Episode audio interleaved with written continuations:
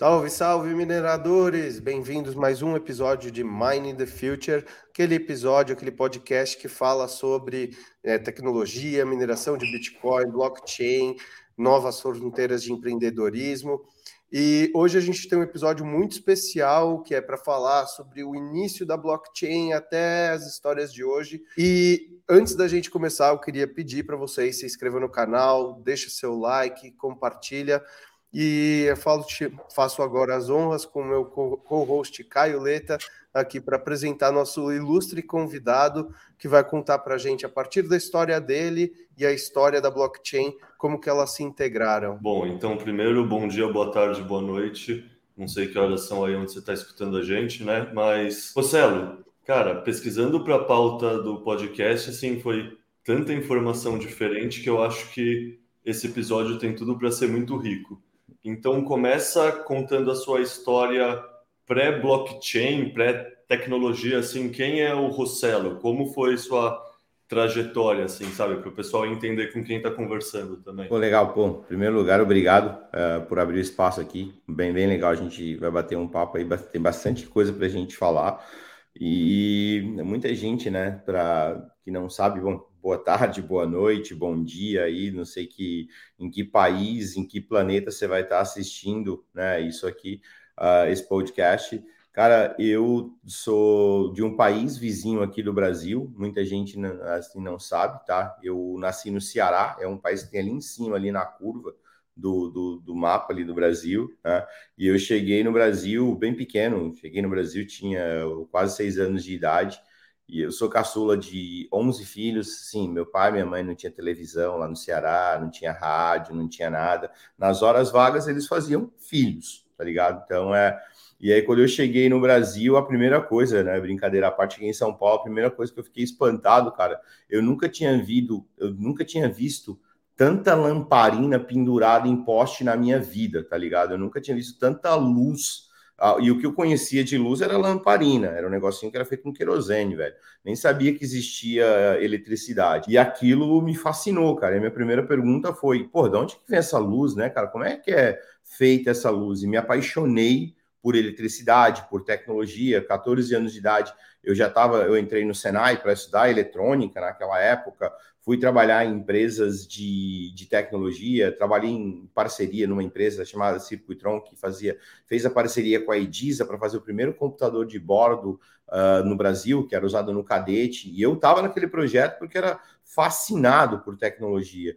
Pô, depois fui trabalhar com, com, com, com telecom, e aí comecei a trabalhar com telecom, na época também dava consultoria de rede uh, para várias empresas que eram clientes da IBM, Aí em 94 estava ali trabalhando, dando consultoria para já para a IBM, uh, dava consultoria para a IBM, e depois em 95 consultoria para a Microsoft, já estava dando aula, cara, no colégio de eletrônica que eu tinha me formado. Estava dando aula já super novinho, já era já professor, e mas sempre apaixonado por tecnologia, principalmente pela parte de criptografia, né? Sempre achei muito legal essa história da gente poder criptografar informação.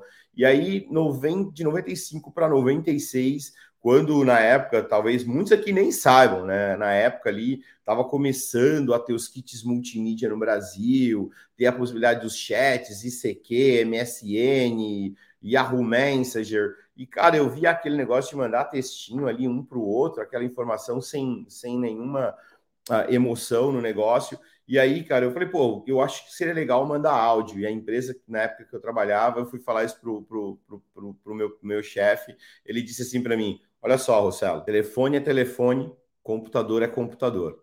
Os dois juntos não tem o menor sentido. E essa história de mandar áudio pelo computador tem aí a Nextel já. Aí eu olhei para o meu chefe e falei, cara, eu, o meu salário, o maior salário da América Latina, da maior empresa de tecnologia na época ali, entre as maiores empresas de tecnologia do mundo. E tu tá me dizendo isso que você não quer evoluir. Valeu, obrigado, tchau. Fui embora. Larguei de mão e fui embora.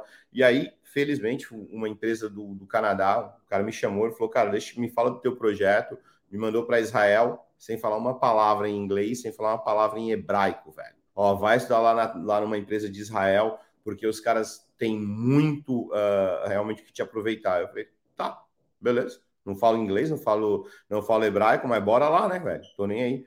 Então, e ali, ali em Israel, fui morar em Tel Aviv, comecei numa empresa de telecom lá na época e, cara, e ali dali em diante começou a evoluir a minha vida para na área de telecom. Aí fundei uma, a minha empresa.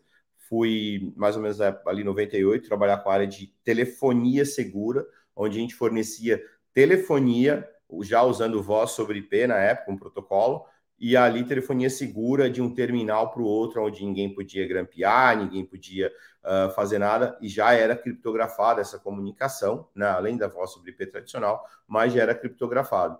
E aí, cara, sempre, como eu disse, sempre fui apaixonado por, por telefonia. Pô, a minha empresa estava super bem na área de telecom, a gente já começou a receber investidor que queria fazer a empresa escalar por causa da tecnologia, grandes bancos como os clientes, call center usando a gente até que em 2013 um call center da África do Sul disse assim para mim, cara, pô, eu não consigo te pagar, já te devo a fatura por seis meses, cara, eu preciso te pagar, vou te pagar em Bitcoin.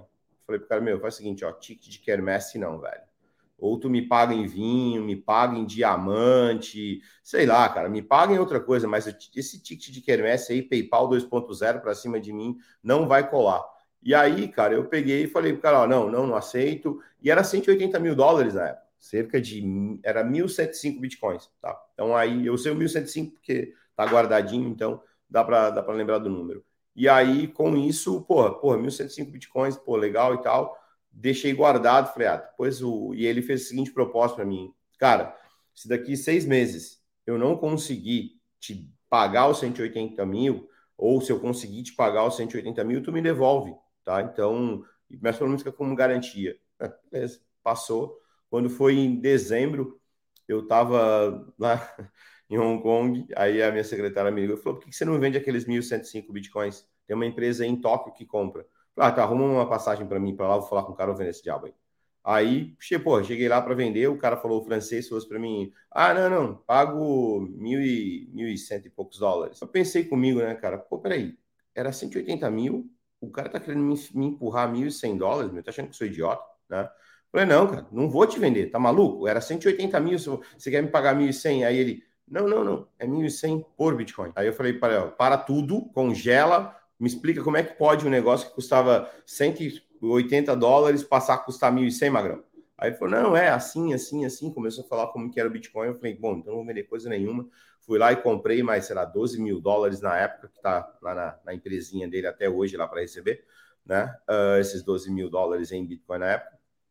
Voltei para o Brasil, fui direto para lá Bitcoin na Argentina. E aí, meus senhores, paguei o primeiro mico. Para quem acha que o Rossello já nasceu sabendo, paguei o primeiro mico da minha vida. Cheguei lá na LabitConf na Argentina, em Buenos Aires, cheguei pro, acho que foi para o Gabi na época, não, não lembro se foi para o Rodolfo, não lembro qual da galera da LabitConf. Falei, viu, quando que Satoshi Nakamoto vai palestrar, cara? Vim até aqui só para fazer umas perguntas pro cara, queria entender como é que funciona esse negócio de mineração. Os caras me falaram que tem que ter uma placa de vídeo e tal. Aí ele falou: bom, em primeiro lugar, se tu conseguir falar com Satoshi Nakamoto, vai ser o único na face da Terra, né? E aí eu falei: puta, ali, ali caiu a minha ficha, ali eu entendi que realmente a coisa ia dar certo. Dali para frente, aí sim, eu comecei a estudar mineração, comecei a entender como é que ia fazer a mineração, e ali começou toda a brincadeira. Então, essa foi a minha história até pagar o primeiro mico da minha vida de querer falar com Satoshi Nakamoto e achando que, né, manjava. Detalhe, cheguei lá falando bonito, né? Porque eu era da área de, de, de, tecnologia. Então, eu queria mostrar conhecimento. Não, eu não estou falando com, com um cara qualquer, não, tal, mas eu queria trocar uma ideia com Satoshi Nakamoto para discutir, né, de igual para igual com ele sobre a criptografia que ele está usando, essa questão de block time, tinha que melhorar isso aí, queria dar umas dicas para ele. Olha isso, queria dar umas dicas pro cara. Pô, fala sério, né, cara? E ali hum. paguei o meu primeiro mico, então eu entrei na área de criptomoeda pagando mico. Puxa, que bárbara essa história da, da entrada. Eu acho que todo mundo meio que cai assim, de repente, no Bitcoin, né? No, tem o um, primeiro contato no, no de repente. E contextualiza para a gente assim, como que, como que era o ecossistema desse negócio de criptomoedas? Porque a história da, do, do Bitcoin ela é muito anterior, né? Do dinheiro, da internet, várias tentativas e coisas do gênero. Como que eram esses projetos que estavam se desenvolvendo? Cara, em 2013, né, era tudo mato, né, cara? Porra, era tentativa e erro, ninguém sabia de nada, era todo mundo, pô, a molecada minerando computador em casa, com notebook. No Brasil tinha talvez que eu, André, voltei para o Brasil em 2013, né? Porque eu queria minerar, entendi como era a mineração. Mas no Brasil você tinha o Alex Ferreira, André Horta, Rodrigo Batista, sei lá, uh, mais uns dois ou três ali. O, na época, até o Fernando Urit, a Helena Margarido. Então era uma galera, cara, 10 pessoas, vamos falar assim. Né? Então, era muita tentativa e erro, ninguém sabia o que. Você tinha o Rodrigo Batista na época com, com o mercado Bitcoin, ele tentando lugar ao sol, né? o André Horta, que é parceirão meu, meu brother até hoje, pô, um abraço para o Andrezinho, uh, que está lá com a Bitcoin to You até hoje, agora fez Bitcoin Banco, pô, o cara vem evoluindo para caramba, e naquela época todo mundo queria um lugar ao sol. E a gente, pô, a gente ficava discutindo, falando para as pessoas, viu, ó, tal, era mineração, ou compra, vende, enquanto isso ali, a gente olhando, né, mineração e tudo mais. Aí tu falou, porra, a história do dinheiro. Quando tu começa a olhar para trás, que foi, que, que foi o que me fez entrar nesse mundo, né? O porquê que eu entendi que Bitcoin seria a maior tecnologia de pagamentos do futuro como reserva de valor. Desde o começo eu identifiquei o Bitcoin como reserva de valor. Então, muita gente agora que vai assistir vai fazer bu, vai me criticar. Eu não vejo Bitcoin como meio de pagamento. A gente estamos tentando, todos nós estamos tentando com a Lightning Network. Olha quanto tempo depois a gente veio com um layer extra para tentar resolver, que eu acho que pode ser o caminho, não é o caminho ideal, mas pode ser o caminho. Mas o Bitcoin como reserva de valor, lá atrás eu achei, opa, isso aí vai substituir o ouro. Por quê?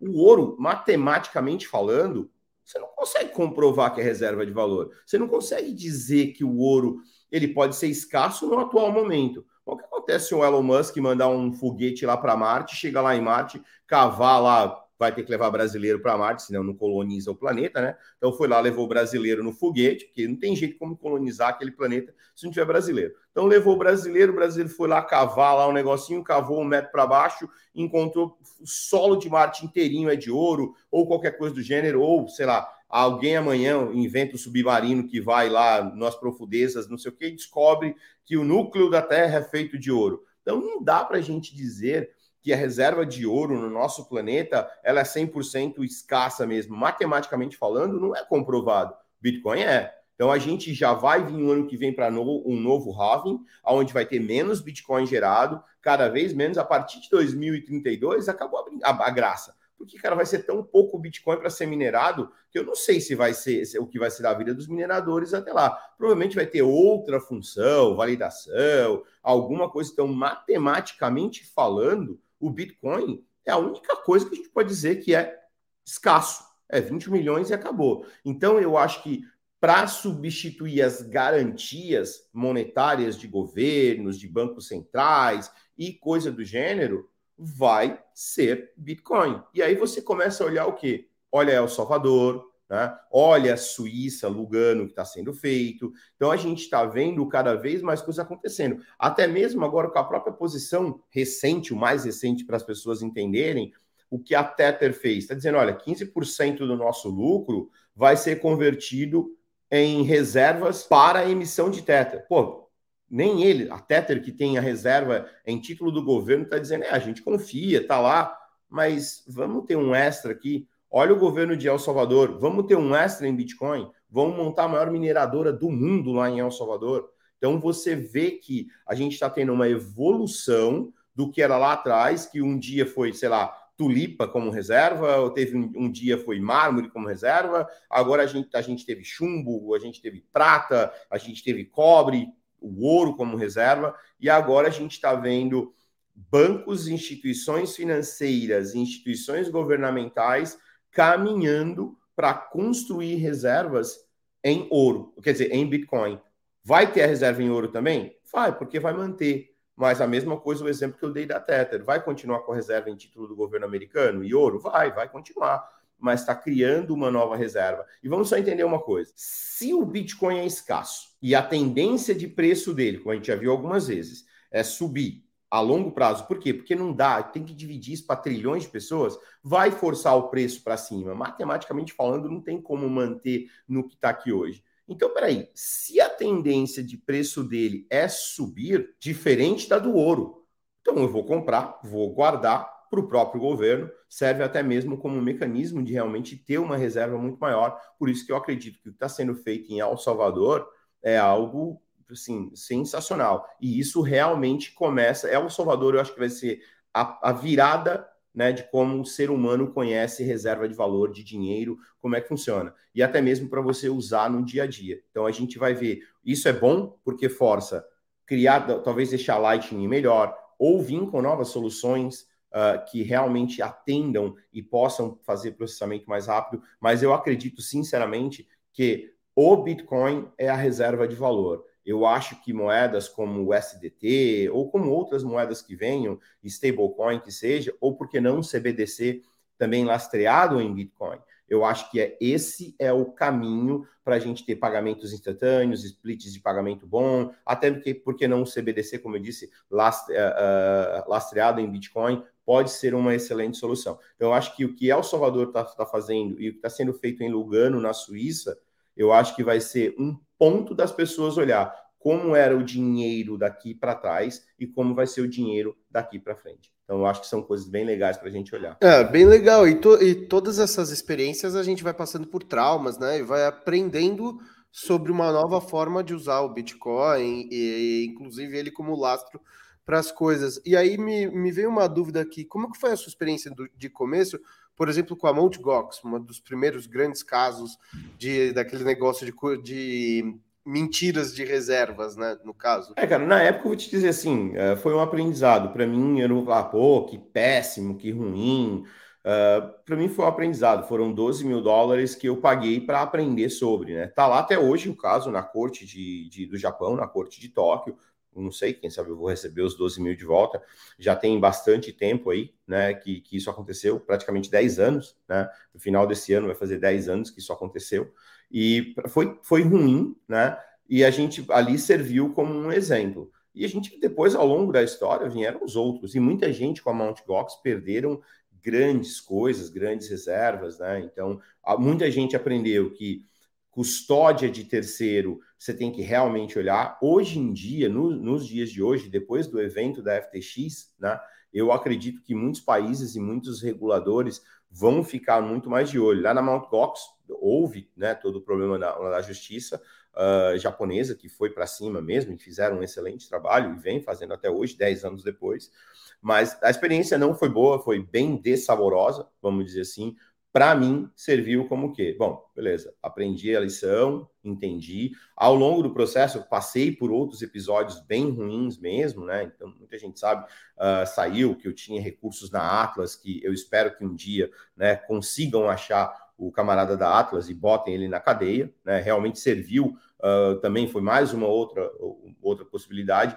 E hoje o que eu vejo é, senhor usuário, se você não é um trader que está todos os dias tradando, é você ser dono da sua chave privada. Não, eu estou todo dia tradando. Bom, explita isso, né? Divide isso em várias corretoras e a primeira coisa que você tem que fazer é aquilo que lá atrás eu não fiz. Eu não fui ver quem que eram os caras por trás da corretora, eu não fui ver quem era que estava envolvido, quantos funcionários que tinha, qual era o tamanho do ecossistema. Hoje tu consegue.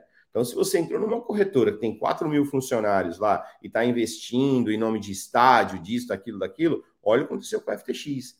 A conta não fecha de jeito nenhum. Então é, quem é a corretora? Qual é o histórico dela? Quem são as pessoas que estão por, ela? Mas tem um, um ponto para mim que é o crucial de você fazer conta.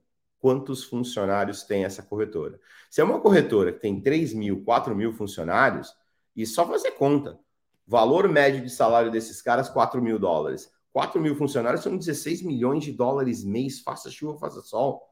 Quem que esses caras estão patrocinando? Pô, estão patrocinando a Copa do Mundo? Patrocinar a Copa do Mundo precisa muito dinheiro. Será que tem todo esse dinheiro no mercado? Então são números fáceis de você olhar, bem tranquilo de olhar. Então lá atrás não tinha como olhar. Então foi um sabor ruim, porque tinha o que? A Mount Gox, Bitstamp, uh, Bitstamp e a Kraken começando ainda. Então não tinha muito. E aí você tinha a Bitfinex também na época também que espelhava book da Bitstamp. Então você vê que não tinha muita coisa. Então, pô, errar naquela época serviu como talvez base para agora. Errar no dia de hoje, com a informação que tem, é porque você não fez a lição de casa. Queria até aproveitar então isso que você falou e confluir com a sua visão e fazer uma, até uma pergunta meio provocativa assim. Como que você vê que essas lições que a gente tirou do passado, quais delas você acha que podem se repetir no futuro e assim, como que você acha que elas vão ser incorporadas nessas, nessa sua visão futura de CBDC lastreado em BTC, Tether baseado lastreado em BTC, e, ou, por exemplo, o próprio caso de El Salvador fazendo os bonds deles lastreados em BTC. Como que a gente vai fazer esses sistemas de vistoria fugindo do sistema, não fugindo, né, mas ah, melhorando o sistema atual de vistoria de, de credibilidade de instituições? Bom, é, é uma excelente pergunta, é, é uma difícil resposta, né? Porque, por exemplo, a gente fala assim, peraí, que me garante, né? Qual a garantia que eu tenho que o dólar vai ser isso mesmo, né? Qual a garantia que eu tenho do euro? Bom, do dólar, algum, alguns milhares de porta-aviões, alguns milhares de soldados, alguns milhares de tanques de guerra. É essa garantia que a gente tem da maior economia do mundo consumindo pra caramba. A mesma coisa, Yuan, a maior, uh, uma das maiores economias do mundo, que mais produz, a gente não consegue. Se você estiver olhando esse, uh, essa live agora, com certeza, você abrir o dispositivo que você está, está escrito Made in China. Né? Então, o que garante isso é o poder de consumo e o poder que o governo tem de entregar alguma coisa ou quão estável é o governo. Tem como tu ir lá e, e olhar nota por nota? Eu duvido que o presidente lá do, do Fed né, tem, saiba exatamente a quantidade exata de quantas notas de 100 dólares estão emitidas no mercado, né? até porque deve ter mais nota falsa do que do que não sei o que lá. Então, realmente é muito difícil você criar uma auditoria em cima de um governo. Como é que a gente faz auditoria em cima da quantidade de reais que estão circulando no mercado? Não dá. Você vai ter que acreditar sempre na palavra de um governo. E o ser humano ele foi acostumado a pensar assim: não, eu acredito no meu governo. Por quê? Ele acreditou no rei, ele acreditou no senhor feudal, ele acreditou na igreja. A gente, então a gente foi fadado, desde que a gente começa, a gente realmente é criado para acreditar naquela instituição que controla o nosso país, que controla a nossa vida, fosse na época da igreja, fosse na época dos senhores feudais, fosse na, na, na época dos reis e rainhas, a gente sempre foi isso. Na verdade, na verdade, só mudou. O rei passou a chamar presidente ou primeiro-ministro e os senhores feudais ao redor ali é o Congresso Nacional ou o Parlamento. Então a gente não teve grandes mudanças, né? Ao invés de agora ter Deus na, na, jogada, já não tem mais tanto Deus na jogada, a gente até continua tendo as igrejas ao redor, mas talvez tenha reduzido um pouco mais. Então a gente foi adestrado a isso. Quando veio a blockchain, começa a abrir uma possibilidade do que? Peraí, deixa eu olhar deixa eu investigar, deixa eu pegar mais números. Eu não vou acreditar somente no, no ministro da Economia, eu não vou acreditar somente no, no, no, excelente presidente do Banco Central que nós temos hoje em dia. Então, você tem mais fontes a verificar. E uma coisa importante que a blockchain trouxe, a questão de você conseguir pulverizar, de você conseguir ir muito mais além daquilo de, de só moeda. Por exemplo, ah, eu posso ter somente conta na Bitfinex, por exemplo? Não, eu posso ter na Bitfinex, eu posso ter na Kraken, eu posso ter lá na, na, na, Coinbase, eu posso ter na Gemini, aqui no Brasil eu posso ter na Foxbit, eu posso ter no, no MB, eu posso ter em vários. Então, abre a possibilidade do usuário a ter uma diversificação maior. Opa, então diversificação maior, menos risco. Então, eu consigo realmente ali mitigar os meus riscos desde que eu tenha um entendimento do que, que é. Aí a gente olha assim, pô, peraí, o Bitcoin, quem está por trás? Ninguém está por trás do Bitcoin. Isso, é, isso, por um lado, é ruim, mas por outro lado é muito bom. Por quê? Porque não sofre a pressão de um, de um grande país. Olha o que a gente vê. Imagina a, a, a, Tether sendo a maior, que já é a maior criptomoeda do mundo, imagina o governo americano ele faz uma ligação lá para o Paolo Arduino ou, ou, ou para o Giancarlo ou para o Jean-Louis diz assim, viu, ou para a brincadeira, ou o porta-aviões que está na frente da casa de vocês vai fazer um exercício de guerra rapidinho. Então, os caras têm esse poder todo. Embora eles não atuem com o governo americano, estão sempre preocupados com regulação e tudo mais, mas não dá para você ir contra porta-aviões. Quem foi contra porta-aviões acabou com o país, né? Então esses caras realmente têm esse poder todo. O que pode dar para o usuário é a possibilidade de diversificar melhor, de olhar melhor quem é a empresa, quantas pessoas tem, quem são as pessoas. E uma outra coisa muito importante: empresa privada, se fizer besteira, depende do país, é claro, e não tiver uma mãe poderosa dentro de um partido, né? Se fizer besteira, vai para cadeia?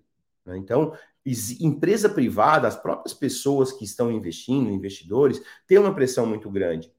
O governo, o presidente da Venezuela, tá nem aí se deu certo, se deu errado, se tem que contar a verdade, se não tem que contar. O cara lá do Zimbábue é a mesma coisa, a família Santos lá na Angola, a mesma coisa. Então, para o usuário que está em cripto, ele pode arrumar a mala, tchau, e ir para a Suíça, ir para El Salvador, né? Então, países como El Salvador estão dizendo: não, não, aqui a gente é transparente, aqui a gente usa Bitcoin como moeda corrente. Lá na Suíça, a mesma coisa. Então, alguns países, alguns governos vão começar a entender que você dar essa confiança extra para o cidadão é um plus.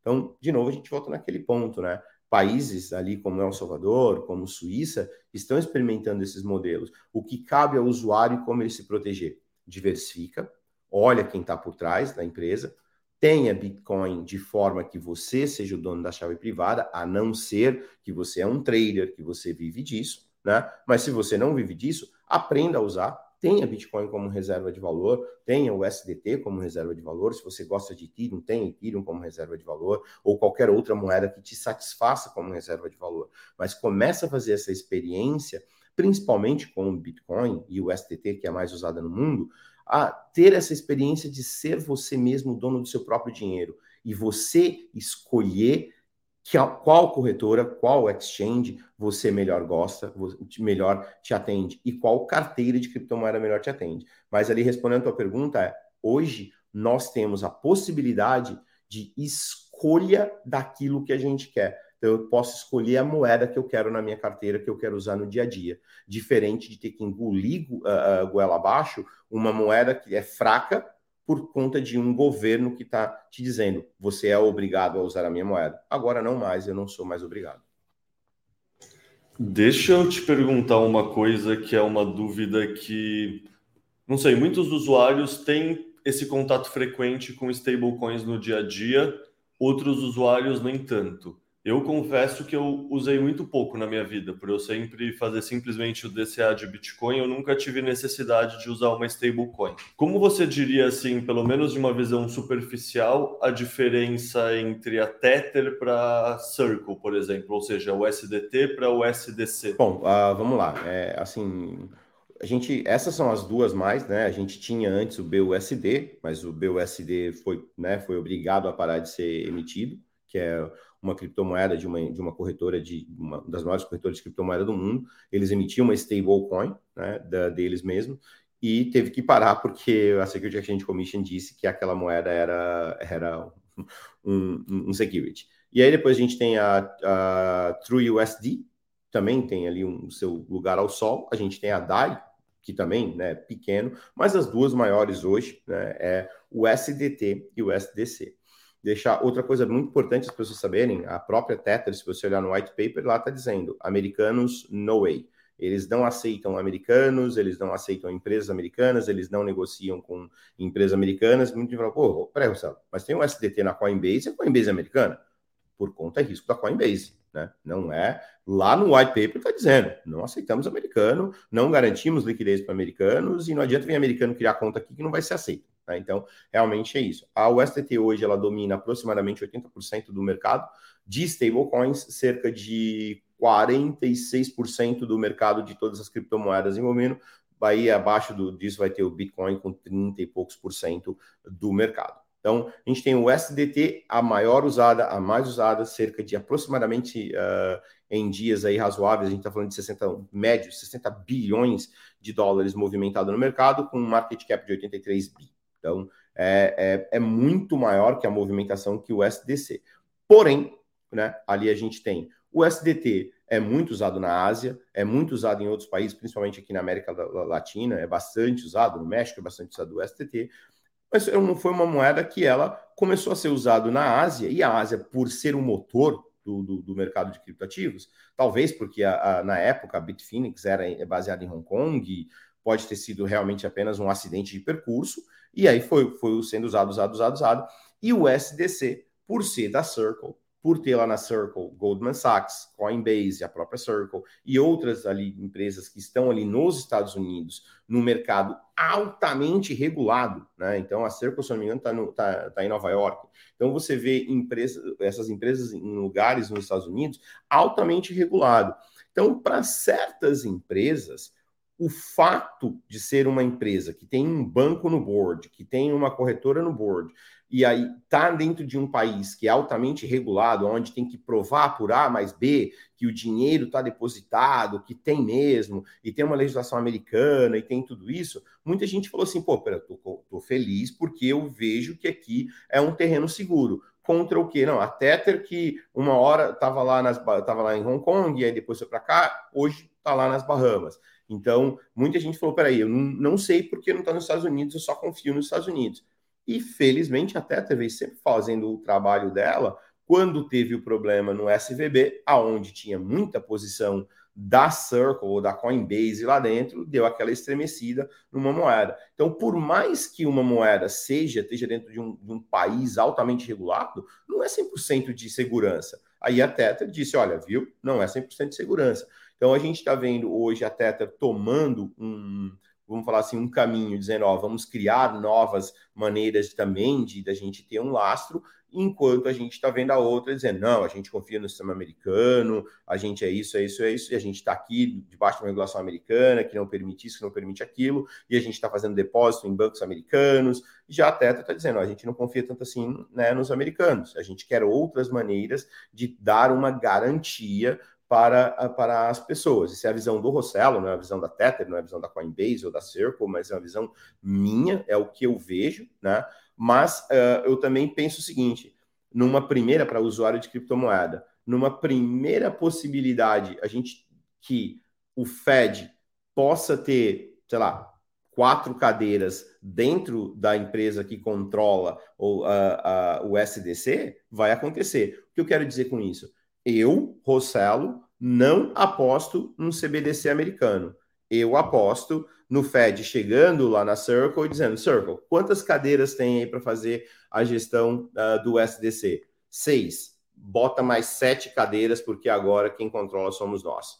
E é o que acontece, para quem não sabe, o Fed americano não é uma não é governamental, é uma empresa privada contratada pelo governo americano podem fazer a mesma coisa com o SDC. O Fed pode ir lá absorver o SDC, que fazer uh, eh, CBDC coisa nenhuma. Vamos usar stablecoin que já está no mercado com grande volume, só que agora tem o, o, Fed controlando por intermédio do governo americano. Então é isso que eu realmente acredito. Diferente do SDT, aonde eu acho que vai continuar essa pegada de são 14 blockchains hoje em dia, cada vez mais descentralizado e dando cada vez mais provas de que vai ter novos lastros. O Bitcoin agora é um excelente exemplo, e a gente vai ver realmente essas stablecoins trilhando um caminho, quem sabe brigando frente a frente alguma, alguns CBDCs ao longo do mundo. Mas uh, nunca é, é, interessante ter uma única moeda só no mercado, é sempre interessante ter mais de uma moeda. Assim, eu desejo toda a sorte do mundo ao, S, ao TUSD,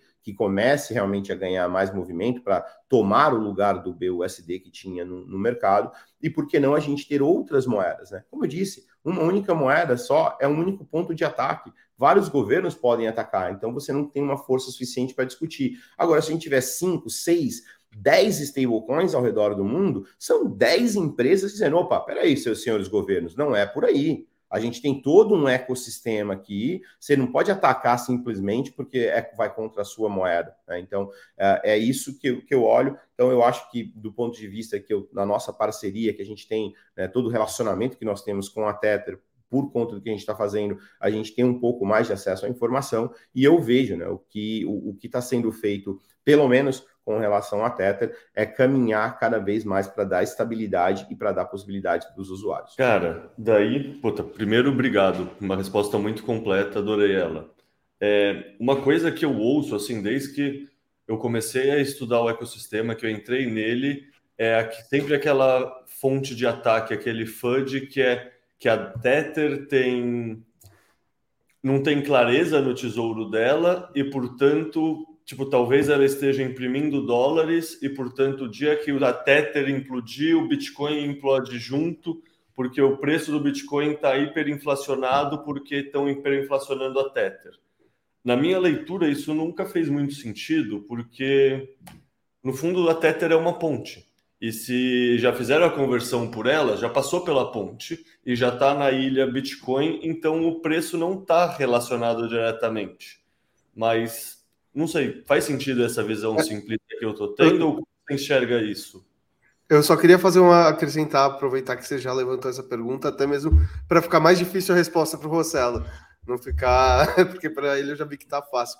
Também tem o FUD da China, né? Do, do, famoso a China usa o Tether para conseguir dólares no mercado. Então, é só para acrescentar se isso se junta essa teoria da China por trás. Pô, valeu, obrigado. Vamos deixar as perguntas bem difíceis mesmo. Bom, em primeiro lugar, assim, Caio, tua visão tá, tá certíssima. Eu já escutei muito, ah, o Bitcoin tá teterizado, vários termos que a gente escuta no mercado, né? Uma vez que tu comprou o Bitcoin, coleguinha, você já está em Bitcoin, o Bitcoin é, já está como reserva de valor, é aceito em vários lugares. E tem um outro aspecto também que eu penso assim, né? O, se a gente, se, se, a Tether, eu não sei se vão fazer, né? Mas se a Tether chamar uma empresa italiana para fazer uma auditoria, se a Tether chamasse as cinco, as top five de, top five de auditoria no mundo para fazer uma auditoria lá e essas empresas falassem assim, bom, vamos nos basear a auditoria. Primeira coisa, regulamentação, né? Como é que é a regulamentação? Como é que é isso? Não tem, né? Então tá, então tira a regulamentação da jogada. Quais são as regras, isso e isso? Quais são o que a União Europeia, o que o Brasil, o que isso, aquilo outro? Qual é uh, o, o que uma empresa que emite uma stablecoin ela precisa pra ter para a gente seguir comparando? Não tem. Bom, tira isso. Então você vai começando a tirar, tirar, tirar, tirar, tirar um monte de coisa. Sobra o que sobra, tá? Então aí a empresa foi lá e fez. Ela foi fez toda uma auditoria baseado em no que ela acha, não baseado naquilo que deveria ser um frame regulatório ou uma ponta para ela poder fazer, e ela está indo pelo simplesmente, eu acho que é assim, né? Então tá. Aí é, ela vai fazer isso. Eu tenho certeza que o FUD de mercado ia ser o quê? Ah, com o poder de fogo dos 83 bilhões que a Tether tem, a Tether pagou as cinco empresas de auditoria, o, afinal, ela pode emitir um bilhão de Tether e dar para cá uma delas, para elas fazerem um relatório né, um relatório fajuto. Como essas empresas auditaram o SVB, colega? Essas empresas auditaram várias outras, Enron, uh, Lehman Brothers, Banco Santos, e to todos esses caras foram auditados, gente. Não pensem vocês que os caras faziam por aí, americanas, né, no Brasil. Todo mundo foi auditado, coleguinha. Então, quer dizer, uh, se auditoria realmente significa saúde financeira da empresa, e como eu disse, qual vai ser o próximo FUD? O próximo FUD vai ser, ah, não, pagou um bilhão para cada um. Ou seja, não adianta. E, e assim, e aí quando você parar para olhar, e a auditoria do real? E a auditoria de um trilhão de dólares impresso, ou um trilhão de euros impressos, ou não sei quantos bilhões de, de uh, uh, pounds impressos. Não, não tem auditoria, você está acreditando. Sabe para mim qual é a melhor auditoria do mercado? É eu ter Tether, entrar numa padaria, comprar um pão com manteiga e um café e pagar com Tether. Essa é a minha auditoria. Essa é a melhor auditoria que pode existir. É eu pegar esse USDT e ir lá e comprar Ethereum. Eu pegar esse USDT e ir lá e comprar Bitcoin. Ou lá em El Salvador, entrar no McDonald's e pagar o McDonald's com USDT. Ou lá na Suíça, em Lugano, eu ir em qualquer loja da cidade e pagar com USDT. Essa é a minha é, auditoria. O usuário mesmo fazer auditoria do ponto de vista que o quê? Cara, eu posso usar quando eu bem entender? Tá feito. A hora que eu não conseguir realmente usar, é aquela simples história, é um olho no peixe, outro no gato. É olhando o mercado, olhando isso, olhando o que a Tether está fazendo. Quem são esses caras? Peraí, os caras estão investindo em energia, os caras estão investindo em mineração, os caras estão pegando metade, 15% do lucro deles e convertendo em Bitcoin. Pô, peraí. Será que é é tanto FUD, será que tem que acreditar tanto assim no FUD? Então, deixa eu experimentar. E aí você começa a usar, começa a usar para você ver. E sempre a própria, eu já vi a própria Tether dizendo, não, reserva de valor tem que ser Bitcoin. Né? E para muita gente não sabe, a Tether emite só o SDT, emite em euro, pounds, ouro, uh, yuan, peso mexicano, quem sabe, né? Quem sabe vai emitir também em reais, né? Então fica aí, né, para as pessoas olharem. Então, quer dizer, uma empresa que ela vem fazendo tudo isso com uma quantidade enxuta de funcionários, não dá para a gente ficar toda hora caindo nesse FUD, nesse FUD. Então, e, e, aquilo que tu falou da questão da China, né? E recentemente saiu uma reportagem aqui no Brasil também que muita gente, 25 de março, Santa Efigênia e outros lugares do Brasil, acabavam importando produtos e pagando em um SDT. Né? Então, bom, com relação à China ter acesso, cara, a tecnologia está aí. Poderia ser Bitcoin, por que, que usa o Tether? Porque é o meio mais rápido, mais eficiente o que a gente tem no mercado. Mas aí não dá para dizer que é a Tether. A culpa é realmente de quem está usando. A mesma coisa no fato aqui do Brasil de importar produtos e pagar em um SDT para ter que uh, passar por cima de câmbio, passar por cima de uma série de coisas.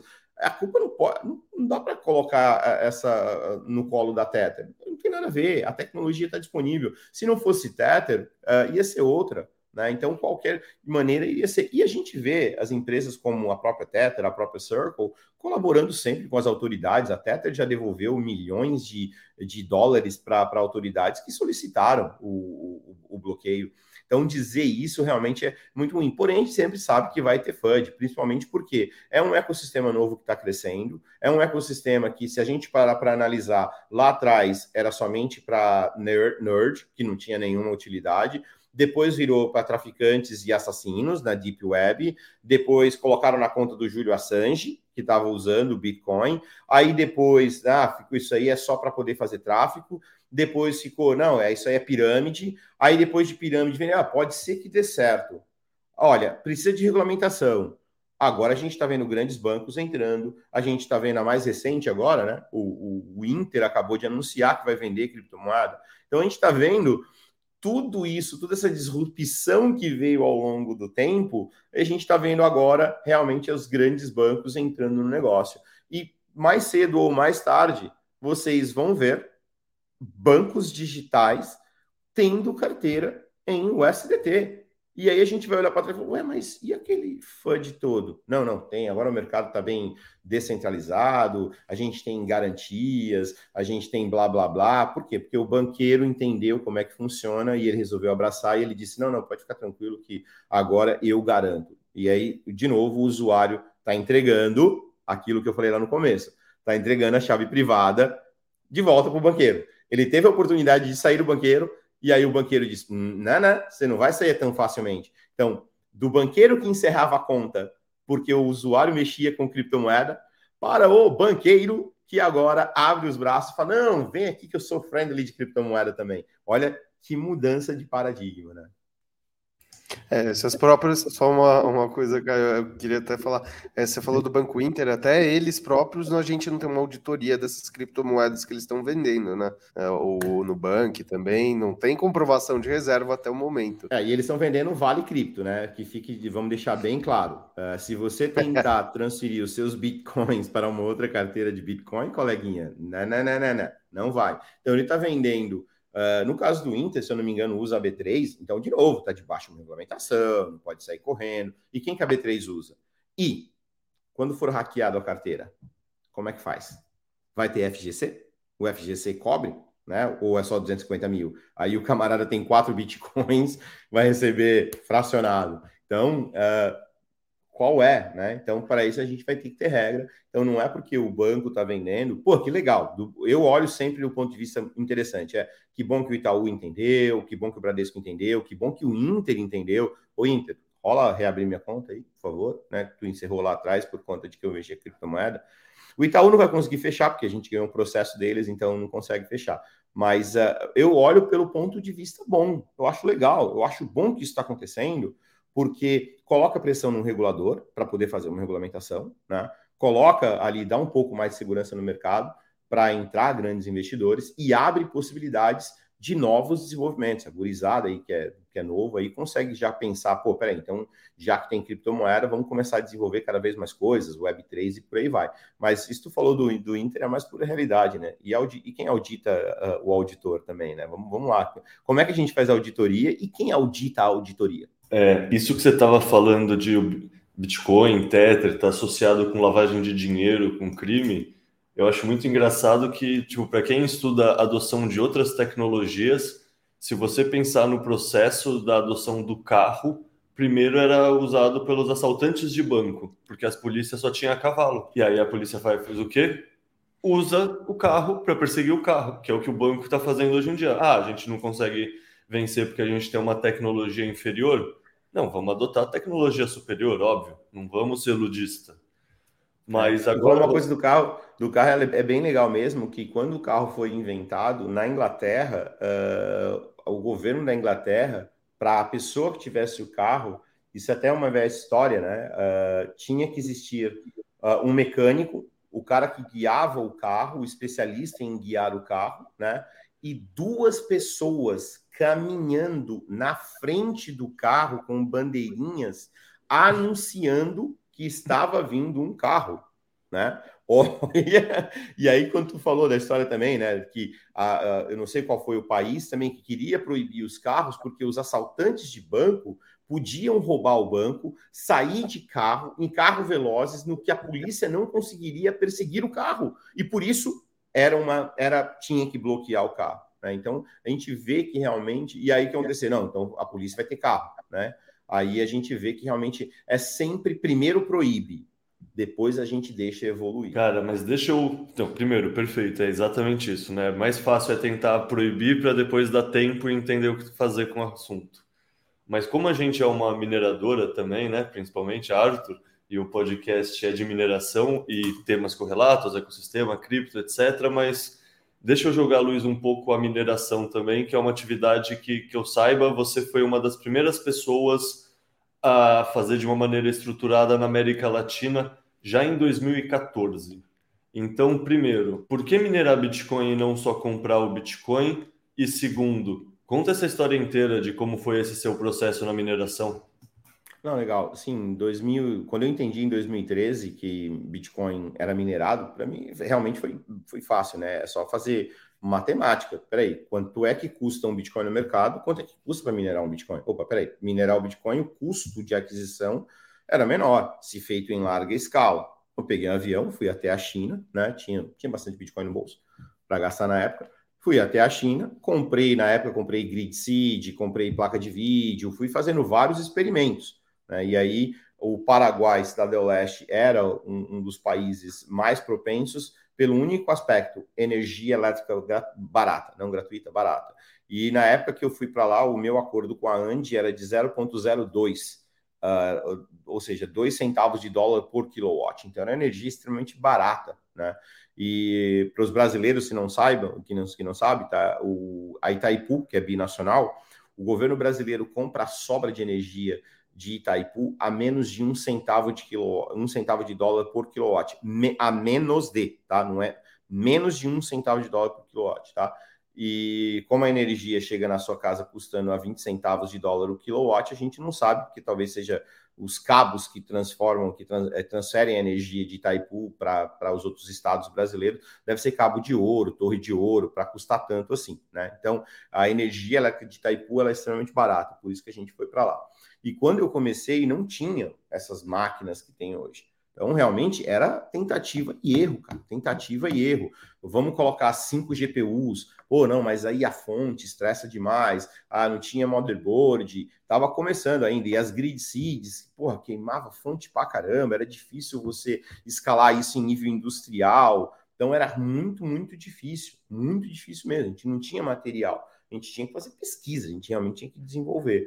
E aí, tanto é que eu falei, não, peraí, então a melhor maneira da gente minerar, com o menor custo possível, tinha que ser, quanto mais barato era o teu custo de aquisição, melhor. Então, uh, ah, para quem acha que, os, que, o data center naquela época era bonitinho, aquelas máquinas tudo lindas de data center, não, cara, o negócio era feio, era mal, era cabo pendurado, porque tinha que, você tinha que fazer custo-benefício sempre ali uh, voltado para a mineração. E aí a gente chegou e falou: não, peraí, a melhor maneira, vamos por cada motherboard, vamos colocar duas placas de vídeo. Aí eu consegui, com o pessoal da Safari na época, de, de desenvolver uma placa de vídeo específica para nós. Né? Então eu fui até Taiwan para poder uma placa de vídeo específica para nós. Ah, não preciso de, de, de, saída VGA, não preciso de, aliás, de saída HDMI, não preciso de saída de som, não preciso disso, não preciso disso, preciso de um de uma memória assim, assim, assim, e a gente foi se ajustando ali com a galera para fazer um pedido lá, sei lá, um pedido, primeiro pedido foram 10 mil placas de vídeo. E ali, e aí a gente identificou que, peraí, então tá, e a motherboard? Cara, eu fiz um, um arrematei um lote de, de, de equipamentos de ATM dos Estados Unidos, um lote de computadores, porque lá tinha uma motherboard com três PCIs. Falei, pô, perfeito, 3 PCI, tem placa de vídeo, a fonte não é tão potente assim, vamos colocar uma fonte só, uma fonte só para as GPUs, uma fonte só para motherboard, que já vinha com aquela sucata, e aí a sucata entrava no Paraguai sem custo, porque sucata, geralmente quando você importa sucata, não tem nem os 10% que o Paraguai cobra. Então, e aí, pô, peraí, no Paraguai, vamos para uma área de que seja zona franca, que você não tenha que pagar os 10% de entrada, para baratear mais ainda. Então, a, toda a matemática da época era baseada nisso, o quanto vai ser mais barato. E a gente chegou à conclusão, na época, que era o quê? Pô, você montar uma motherboard com três GPUs ali rodando, uma, uma fonte boa que sustente as três GPUs, e, uma, e a fonte que sustentava ali a placa de uma placa de vídeo, por exemplo, e, e a motherboard já era suficiente. Tá, mas aí vai ter HD? Não, tem que fazer boot por rede. Ou então a placa de, de, de rede tem que ser de, sei lá, 100 megabit ou gigabit. Então a gente já estava começando a buscar a placa de, de motherboard que tinha gigabit para poder estar tá ligado num, num switch gigabit com um servidor para fazer isso. E a gente na época começou minerando Ethereum porque o Ethereum estava começando, o Ethereum era mais lucrativo na época. Então a gente ficava, e, e as ASICs já estavam começando a dominar para Bitcoin, mas mesmo assim a gente tinha algumas coisas em Bitcoin. Quando começaram a sair a S3, S7, a gente já começou a comprar lotes de S3, S7. E aí a gente começou a descobrir, tinha mais um desafio, temperatura. Né? Para quem acha um data center ali de mineração, é extremamente uh, calor. Se você desligar os sistemas de, de, uh, de cooling down, você, de cooling do, do, do data center, é 80, 90 graus dentro, cara, ter uma ideia. Então, aí que a maioria das pessoas vão fazer o quê? Mineradora. Ah, vamos colocar mineradora em países frios, por exemplo, na parte de lá de baixo da Argentina, uh, na parte lá de cima da Rússia, da China, dos próprios Estados Unidos, Canadá, nos lugares que são mais frios, justamente por essa questão de que é extremamente uh, quente, você precisa ali ter uma, uma temperatura mais baixa dentro do data center. Então, aí muita gente fala, ah, pô, bota uns ar-condicionado. Então, ar-condicionado em mineração gera água. Você produz água, você não produz criptomoeda, que vai condensar, vai subir. E eu vi, eu visitei uma mineradora lá na favela do Rio de Janeiro, e o cara colocou uns ar-condicionado lá dentro. Quando eu olhei para o teto, cheio de gotinha, eu falei: Isso aí vai causar um incêndio, você vai pôr fogo na favela, cara, tá louco? né? Realmente, e acontece então, a falta de experiência. Então, a gente, pô, você faz com túnel de vento, você tem que colocar um espelho d'água, então você tem que pensar, você tem toda uma questão de, de termodinâmica, né? Quanto mais rápido você tira o ar quente, melhor. Quanto mais rápido você injeta um ar frio para você poder fazer a troca de ar quente, ar frio dentro da mineradora, a posição que as máquinas vão estar em relação ao túnel de vento. Então, tem uma série de coisas que você precisa entender de termodinâmica, que é uma ciência, não é, ah, vou meter um monte de máquina lá e tá valendo. Então, naquela época, para gente, era isso aí. E aí, depois entrou o pessoal de Israel com a Spundle aí veio já o, o Gihan com, com a Bitmain Tech. Então, a gente havia algumas empresas trazendo máquinas. Uh, para o negócio. A melhor máquina até o momento dessa empresa não existe mais, é a Spundle Stack, que era de Israel, né? Eu tive contato diretamente com eles, era a melhor máquina que existia. Era negócio assim absurdo o, o poder de mineração dela, mas era bonita. Ou seja, bonita não se paga. Então eles fizeram um hack, tudo cheio de coisa, não se pagava. Então naquela época realmente a gente ralou pra caramba para chegar, né? Então a gente veio indo, foi indo. Eu saí da mineração, a gente vendeu a mineradora em 2019, acho que tinha 12 mil máquinas dentro do data center, e vendeu para um, uma venture capital chinesa. E aí, isso por quê? Porque justamente a gente vê que as maiores pools de mineração ainda são na China, por conta de que eles fabricam o equipamento. Então, já o equipamento de hoje em dia, pô, evoluiu para caramba em relação àquele lá de trás. Hoje, Ethereum já não minera mais, não dá para minerar mais Ethereum. Então, as GPUs uh, ah, realmente estão indo para outro caminho, de outras moedas. E uma curiosidade para quem não sabe, tá?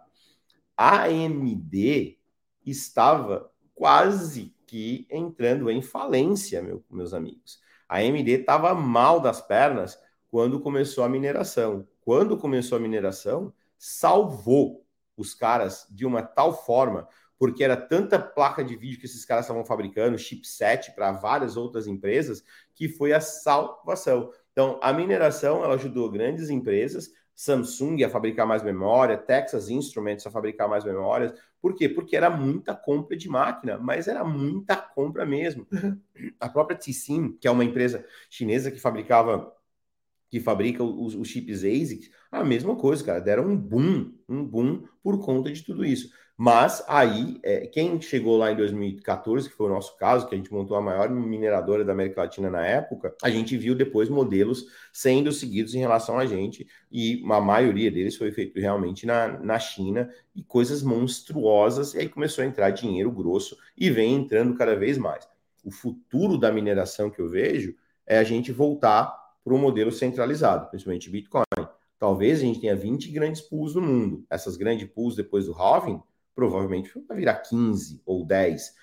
Pode ser que lá em 2032 a gente vai ter a versão Mastercard, Visa e American Express, talvez meia dúzia de pools ao redor do mundo minerando para sustentar a rede.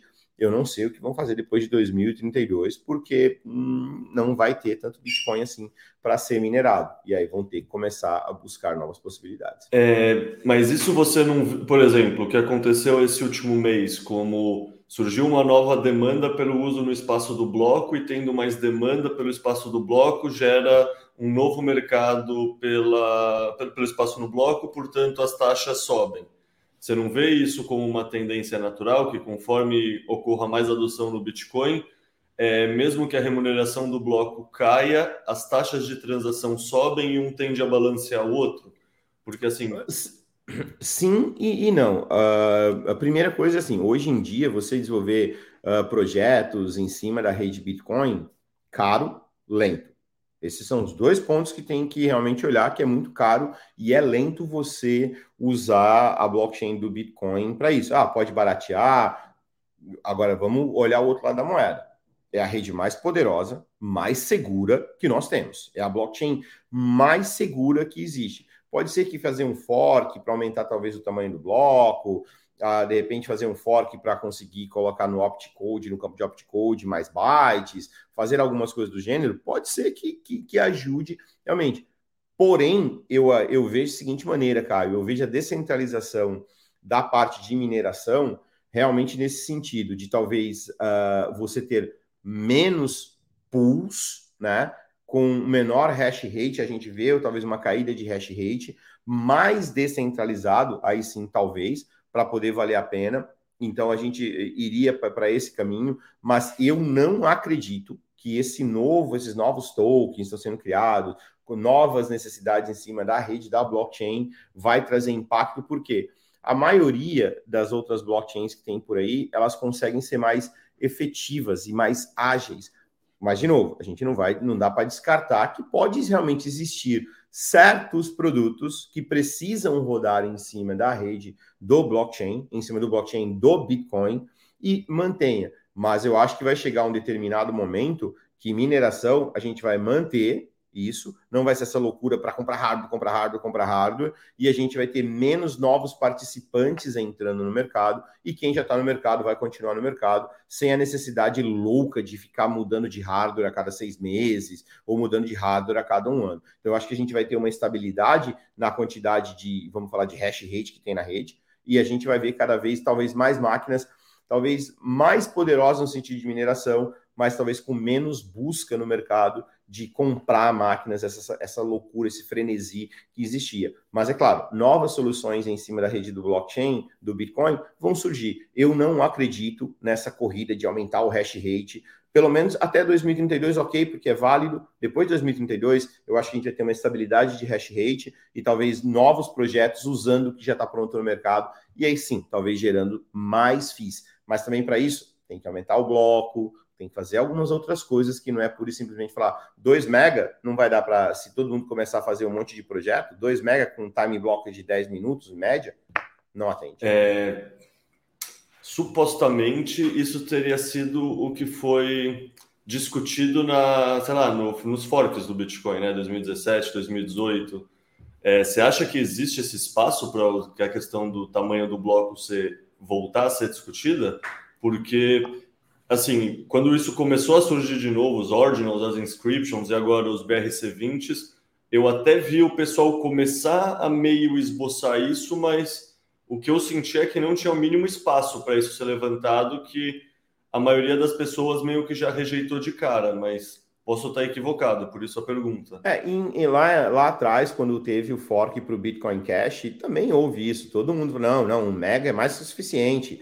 Olha aí, não está enchendo o bloco coisa nenhuma. Uh, ah, 95% das vezes uh, não chega nem a 500k o bloco. Então, sempre há isso. Até porque também tem que pensar o seguinte, quando você aumenta bloco, nem toda a internet no planeta Terra, meu amigo, você tem gigabyte e gigabit disponível, né? Não, não pense você que todo lugar do mundo tem lá uma internet de fibra disponível com banda, tá? Então, você consome bastante banda. Então, você aumentar o bloco, como foi feito lá do, do Bitcoin Cash, 8 mega, ah, já estavam discutindo do bloco infinito, a quantidade de capacidade e tal, mas uh, uh, vai ter essa recusa, porque a quantidade de. Vamos para analisar a quantidade de dinheiro que foi investido nos equipamentos atuais. Aí chega alguém ali e fala: Ó, vamos aumentar o bloco para 8 mega. Pô, mas não tem RAM suficiente na máquina. Não tem banda suficiente, ou o processador não aguenta, ou o algoritmo não aguenta, sempre vai ter algum problema. E aí, esse banco de máquina que tem no mercado, imagina mudar isso, né? Então, sempre vai ter. Porém, quando teve um mega, foi que foi, que foi, que foi, foram ali dois anos de briga, árdua, até que o pessoal lá, o, liderado pelo Roger Ver, disse: vamos fazer o Bitcoin Cash. Aí uma galera disse: vamos fazer o Bitcoin Cash e fez o Bitcoin Cash. E aí sim, e é engraçado que um tempo depois, ah, beleza, vamos aumentar para 2 mega, porque 2 mega é suficiente. Talvez no primeiro momento realmente haja a recusa. Num segundo momento, pode ser que sim, há grandes pools de mineração de, cara, eu estou perdendo hash rate aqui, eu estou perdendo, eu estou desligando máquina, eu não aguento mais. Ou, quer saber? Vamos falar de aumentar o bloco para poder trazer mais gente? É para poder manter a saúde do ecossistema. Hoje talvez seja necessário. 2032 pode ser que isso mude drasticamente, assim como foi o de 1 megabit. A gente viu, muita gente disse que o megabit não ia mudar. Ia, ia contra, né? Satoshi falou, cara, no white paper de Satoshi Nakamoto, ele diz que no futuro serão necessários fazerem forks para poder adequar a evolução do ecossistema. Então, se for necessário, eu não vejo por que uh, não adequar o tamanho do bloco para poder suportar novos aplicativos. Boa. É, você comentou que você deixou que a operação de mineração vocês venderam em 2019 porque os players chineses tinham uma grande vantagem, era difícil competir na escala e na, sei lá, proximidade, transporte, comunicação. Em 2021 rolou o banimento da China, o ecossistema veio para os Estados Unidos e teve esse boom gigantesco com empresas como a Marathon, a Riot, etc. Bate uma dorzinha de arrependimento? Não, cara, não bate. Para mim, eu saí no momento certo, na hora certa, até porque assim eu podia me dedicar em algo que eu sempre quis fazer, que era inclusão financeira, né? Então, não dá para tocar mineração e, e, e, o projeto da sua vida ao mesmo tempo. Por mais que eu seja extremamente técnico, conheço, uh, sou tenho a facilidade de, de aprender, sou autodidata, consigo aprender com facilidade, mas o, o sonho, né? Você tá ali fazendo aquilo, não, beleza, não vou dizer que pô, não era rentável, foi muito rentável, muito rentável. Né? Então, uh, mas não era, não era o, o, meu projeto de vida. O meu projeto de vida, né, foi justamente isso, cara. Como é que um cearense vai abrir conta no Brasil, né? Como é que o venezuelano? Então, realmente não. E outra, assim, eu não estava preparado também para algo que é do tipo, hoje você vê fundos de investimento entrando, se associando, tu tá vendo caras com alto poder de entrar, e eu não estava pronto para isso. Então eu acho que eu saí no momento certo. Quem ficou agora vai surfar a onda do quê? Aquele fundo de investimento vai dizer o seguinte, cara, eu não quero entrar numa corretora e sair comprando no order book. Eu não quero falar com P2P, eu não quero que ninguém saiba que eu estou adquirindo Bitcoin na calada da noite. Imagina os fundos de pensão americano começarem a entrar em Bitcoin, isso dá um alarde no mercado gigantesco. Qual é o Bitcoin que esses fundos podem buscar? Aquele que é minerado, aquele que ninguém sabe para onde está indo. Então, quando os fundos, esses caras vão começar a entrar nisso, vão começar. E aí você vê fundos injetando dinheiro, aí o fundo consegue negociar uma conta de energia elétrica extremamente melhor, consegue negociar a mineradora estar num ambiente onde tem sobra de energia, né? Por exemplo, imagina um cara que faz extração de petróleo no Texas, tá? E o gás que sai dali de dentro, ele não consegue mandar para nenhum lugar. Aquilo é desperdício de energia. Então, peraí, então vamos colocar ali um reator que ligado no gás, no gás, vai pegar aquele gás, vai consumir, vai gerar energia elétrica 24 por 7. Então, você está pegando desperdício que antes era feito, tornando em mineração. Isso é dizer assim, ó, me dá uma internet, liga para o Elon, Elon, meu camarada, rola colocar o satélite aqui, na, aqui em cima para me conectar? Pô, conectou a internet, pau, vai minerar. Então a gente está vendo a mineração de agora, a gente vai estar tá vendo isso pelo menos nos próximos 10, talvez 15 anos, de justamente uma mineração que ao invés de usar a energia tradicional, vai usar a energia que era desperdiçada para transformar em criptoativo e esse, é criptoativo, esse criptoativo vender no mercado. Então a gente vai ver agora um, talvez uma nova fase de mineração justamente voltada para isso. Aonde tem desperdício de energia? Ah, é lá? Bora lá. Né? Dilma, não dá para estocar vento, tá? Então, caso a Dilma esteja escutando, aí não tem como estocar vento. Então, essa, essa energia, o vento passou, já era, tá? Não pensa você que dá para estocar. Mas é uma maneira de a gente ver muitos países que têm torres eólicas paradas ali. E, e por quê? Porque não chegou a rede elétrica até lá. Pô, então peraí, então, por que, que não usar até chegar à rede elétrica? A gente vai ver muito disso vindo acontecendo. Ou regiões onde você tem um deserto inteiro de painel solar e não tem ninguém para consumir. Pô, peraí, então vamos usar energia elétrica. Ou um país na América Central que tem vulcão e diz: o que a gente pode tirar do vulcão? De novo, tá aí um exemplo. Eu acho que a mineração daqui para frente vai ser justamente esse tipo de mineração. Então, o arrependimento, não, porque agora eu estou fazendo algo que eu curto pra caramba. Uh, então vamos aproveitar, vamos entrar nesse algo, né? A gente já estava aqui na lista de, de perguntas para entrar e perguntar. Conta para gente o que, que é a Smart Pay. Você falou que seu sonho era financiarizar as pessoas. O que, que é a Smart Pay? Como ela surgiu? O que, que vocês queriam com ela, assim, além de financiarizar, né? Como empresa, o que vocês esperavam dela? Que dor que ela surgiu para curar? Agora é a hora, vamos aproveitar conhecer essa parte que substituiu o sonho passado, né? O, é. A atividade da mineração. É, cara, assim, muita gente me viu desde o começo, né? Muita gente me olha assim, pô, Marcelo, cadê a camiseta Fuck the Banks, né? Pô, eu fui o primeiro a, a ir brigar em, em, vários lugares. Pô, fui o primeiro cara aí no parlamento brasileiro, né? E no Congresso Nacional falar sobre criptomoeda. Fui o primeiro na África do Sul. Então, cara, viajei o mundo falando sobre isso, né? E e, e, naquela época eu era um cara rebelde, não, mineração mesmo, era aquela rebeldia toda, porque eu sempre estava visando o quê? Dar a liberdade para o indivíduo. E, e, se a gente, se você analisar a história do ser humano, né, dar a liberdade era o cara ir para o campo de guerra, meu amigo, campo de batalha. Ninguém ganhou a liberdade entregando rosa um para o outro. Liberdades foram construídas entregando bala, entendeu? Essa foi a verdade. A gente não vê nenhuma história de que o cara sobe, uh, uh, sei lá, invadir um país entregando rosa para as pessoas. O Brasil não se livrou de Portugal uh, negociando pãozinho e ouro, coleguinha, ou pau-brasil. Não, houveram guerras. Então a gente vê pessoas que realmente tiveram esse espírito que eu tive lá atrás de ser mesmo, fuck the banks, bater de frente e tudo mais. Aí, é claro, eu passei por uma evolução, eu fui vendo o que a sociedade realmente necessitava e descobri o quê? Descobri o seguinte: deixa o banco ser o banco, ele está defendendo dele, assim como Portugal estava defendendo dele, assim como os brasileiros estavam tentando defender o dele. Falei, quer saber o seguinte? Deixa eu pegar aquele cara que o banco não consegue atender, não quer atender e não pode atender. Então eu tenho que ir atrás desse cara. Eu tenho que entender o seguinte, banco, você continua aí, beleza, inclusive preciso de você, me ajuda aí e vamos fazer, vamos combinar assim, ó, o cliente que você não puder me atender, que você não puder atender, joga para mim.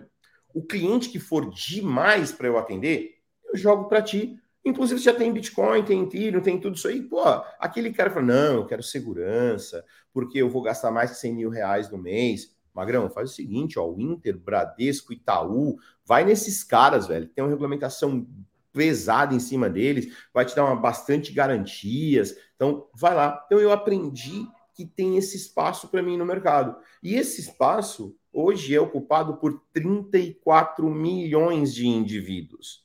Cara, pô, nem que eu quisesse trabalhar os próximos 50 anos da minha vida para atender os 34 milhões, eu ia conseguir atender. É impossível atender 34 milhões de pessoas, fora aqueles que vão uh, nascer que vão surgir, que vão vir, que a gente não vai conseguir atender. Então, para mim, eu entendi que era o quê? Eu vou atender o, o exilado político que está no Brasil, o cara da Síria que veio para o Brasil, o cearense que veio para o Brasil. Eu vou atender aquele cara que ninguém quer atender o cara. Ninguém quer atender o cubano, o boliviano. Então a gente tem um monte de gente que vem para o Brasil fugindo de uma guerra. Imagina o cara da Síria que veio para o Brasil, tem o passaporte, tem o CPF, tem tudo. Aí ele entra na Caixa Econômica Federal para abrir uma conta bancária, uma conta do banco. Estou dando um exemplo do banco governamental. Ele entra e fala, viu, eu sou da Síria, tá aqui o meu CPF, tá aqui o, o meu protocolo do RNE. Pô, qual o protocolo do RNE? Lascou, né? Com isso, o cara não consegue de jeito nenhum abrir uma conta. Então, esse cara ele não consegue ser atendido. E aí, quando ele consegue tudo isso, ele vai, opa, agora eu consigo. Uh, você está na lista negra, velho. Seu país, aonde você nasceu. Não, mas eu não tenho culpa de ter nascido lá. Eu sou contra o, o regime da Síria, eu sou contra isso, sou contra aquilo. Não, não, não posso, porque se eu abrir uma conta para você, aí os caras lá da, da OFAC, lá não sei da onde, vai bater, eu vou perder o meu SWIFT, eu vou perder meu direito. Pronto, dançou. Então esse cara não consegue. O cara que chegou aqui agora no Brasil, que ele quer ter acesso ao sistema financeiro nacional, ele não consegue. Então eu fui trabalhar justamente nisso, que era como é que eu vou uh, dar acesso ao sistema financeiro a essas pessoas que não conseguem ter acesso ao sistema financeiro. Até mesmo aquele venezuelano que tem uma S7 minerando Bitcoin lá, que ele ganha 20 dólares por mês, ou sei lá, 10 dólares por mês, que para ele dá coisa para caramba, e ele, ele atravessa a fronteira para ir comprar no Brasil, cara. Porque lá na Venezuela ele não consegue comprar. E esse cara agora posso dizer o seguinte: viu, você pode ir lá no mercado e falar para o cara do supermercado na, na fronteira: vou pagar com Pix.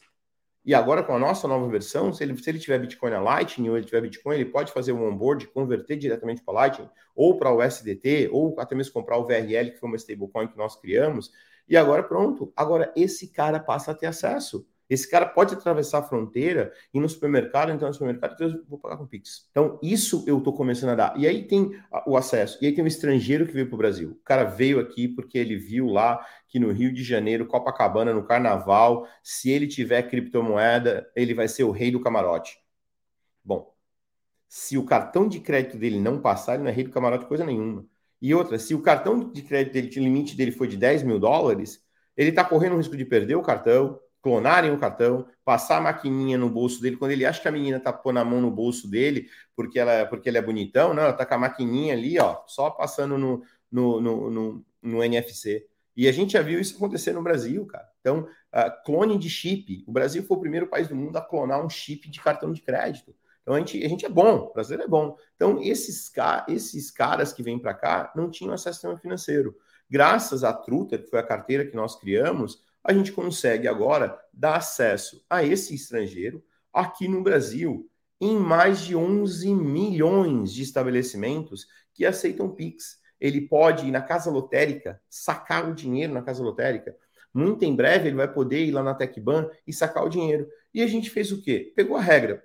O que, que precisa? Precisa fazer KYC? Tá, então vamos fazer o KYC. O que, que tem que pedir no KYC? Ah, tem que pedir isso, tem que fazer foto, tem que pedir uh, o documento dele beleza, vamos fazer tudo que manda a regra, mas uma coisa para nós era muito importante: quem é a chave privada.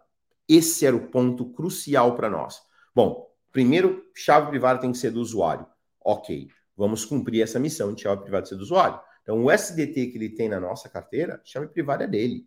Então, o VRL, que é stablecoin, chave privada é dele. Se amanhã outras instituições quiserem aceitar a VRL, porque é mais rápido, porque é mais fácil, porque é mais simples, ok, tá lá, tá pronta a stablecoin para paridade no, uh, no real. O Bitcoin, a gente tem duas, dois, duas formas, o Bitcoin, que a gente chama de Bitcoin on-chain, chave privada dele, diretamente dele, e a possibilidade de uso da Lightning, onde ele pode converter esse Bitcoin que ele tem on-chain para Lightning, então aquele minerador da Venezuela, ou na, aquele camarada que tem mineração com seja com uma pool de mineração, seja com qualquer outra empresa que está minerando, está investindo em mineração, whatever, ele tem aquele Bitcoin, ele pode trazer para essa carteira, ele pode converter para Lightning, a gente vai manter um saldo máximo que ele pode ter em Lightning, justamente para que a gente não tenha que ficar retendo dinheiro das pessoas, né? Então a gente não vai permitir mais que 500 dólares na Lightning. Esse é o limite que cada usuário pode ter em Bitcoin na Lightning.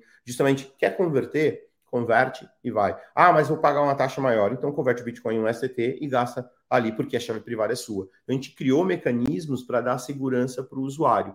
E essas moedas que eu falei, elas vão estar conectadas ao sistema financeiro nacional. Então, eu consigo pagar qualquer coisa que aceite Pix, eu consigo pagar com STT, eu vou conseguir falar, pagar com em, em SATs, né, é, em Bitcoin na Lightning, ou eu vou poder pagar em VRL diretamente. Então, o desafio de conectar a chave privada com o usuário, a gente venceu.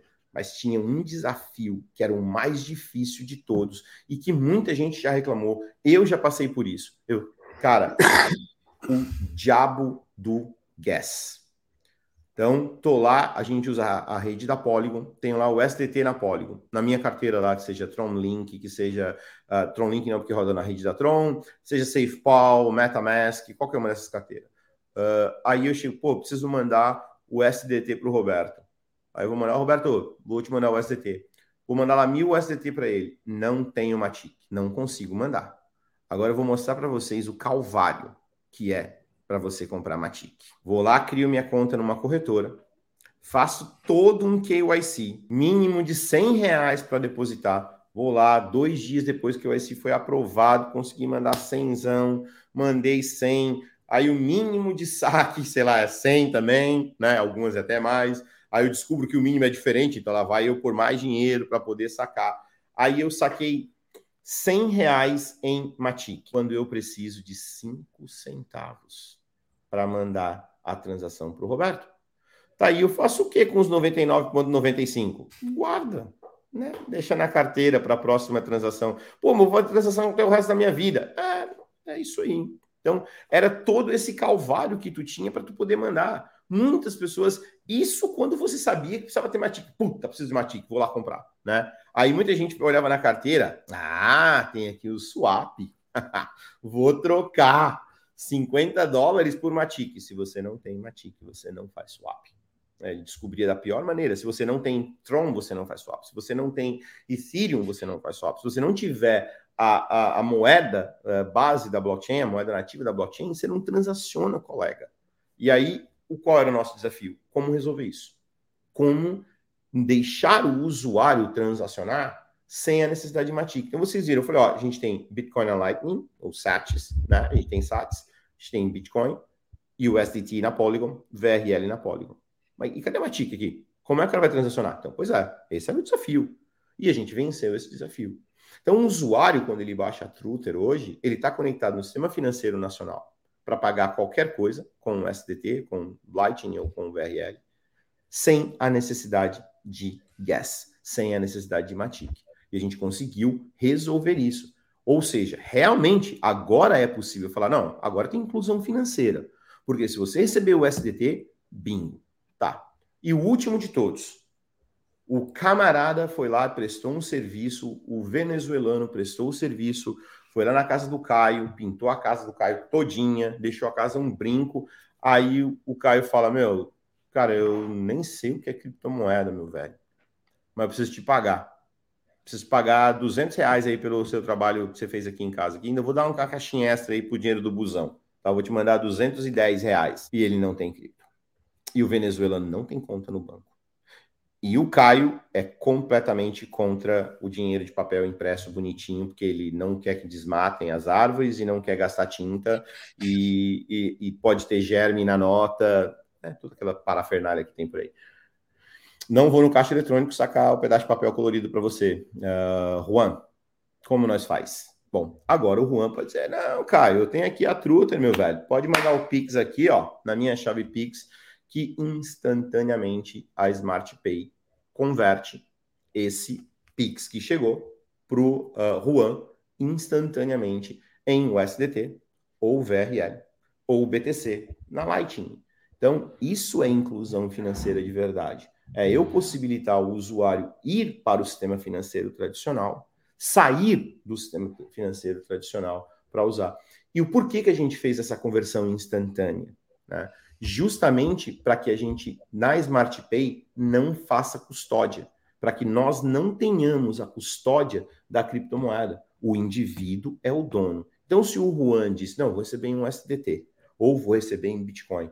Então, do, seu Caio, você paga aí para mim em Pix, o Caio vai pagar, a gente registra essa transação na blockchain, eu mando para o Caio, a SmartPay manda para o Caio de volta um centavo na conta corrente dele, para ele saber que aquela transação existiu e por que, que foi feita e para qual carteira foi. A gente manda uma nota fiscal, porque na verdade o Caio comprou o STT. O Caio não mandou dinheiro para o Juan. O Caio comprou o STT e mandou para o Juan sem saber. Mas a gente tem que documentar, porque a regra nacional determina que a gente faça isso. Gera nota fiscal, registra na blockchain, registra na bankchain, 100% registrado. E o Juan agora pode atravessar a rua, ir num posto de gasolina e pagar um cafezinho com aquilo. Então, 100% dentro realmente do que a gente precisava fazer e incluir as pessoas no sistema uh, financeiro nacional. E para finalizar, o que para nós está sendo uma verdadeira surpresa são estabelecimentos fora do país usando esse exemplo que eu acabei de dar para o Juan. Então, o, o camarada que vende vinho lá na Argentina, lá em Bariloche, por exemplo, tem lá uma plaquinha aceita Pix. Eu só fiquei sabendo disso porque eu fui para a Argentina e vi lá um aceita Pix e eu fui pagar. E para minha surpresa, eu vi no nosso log aquele pagamento da Smart Pay. Eu falei, para, como é que é? Não, o serviço de vocês funciona muito legal. E aí a gente está usando aqui, o brasileiro vem, ele paga em Pix e a gente recebe um STT na nossa carteira. Aí através de vocês eu, pô, ninguém me contou isso aí, cara. Para mim foi uma surpresa ver algo assim lá. E não é o que eu possa parar, porque ele fez todo o IC. Ele fez 100% do IC com a gente. Mandou foto, tirou ali tal, assinou o documento. 100%. Ou seja, ele, esse cara está usando a nossa tecnologia lá na Argentina. Já são mais ou menos, eu acho que são 600 lojas na Argentina usando. Tem uma empresa na Argentina que já está usando o nosso serviço. Tem já algumas conversas para que a gente mesmo vá para a Argentina oferecer esse serviço diretamente. E a gente está vendo que essa inclusão financeira que a gente mirou um determinado público está servindo para lojistas num outro país passando por uma crise desgraçada usando a moeda mais poderosa da América Latina, que é o real.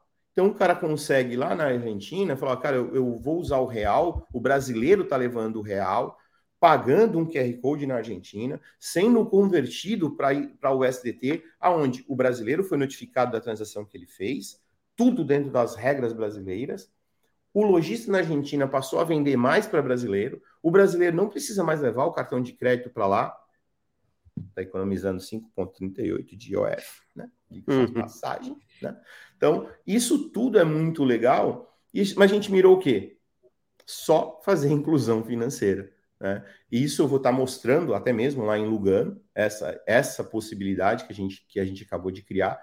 E abre possibilidades que é o quê? Eu posso estar tá lá em Lugano, entrar numa loja que aceita Bitcoin, se eu tiver a Truther, eu mando da minha conta para a Truther e pago a loja instantaneamente em Bitcoin Lightning.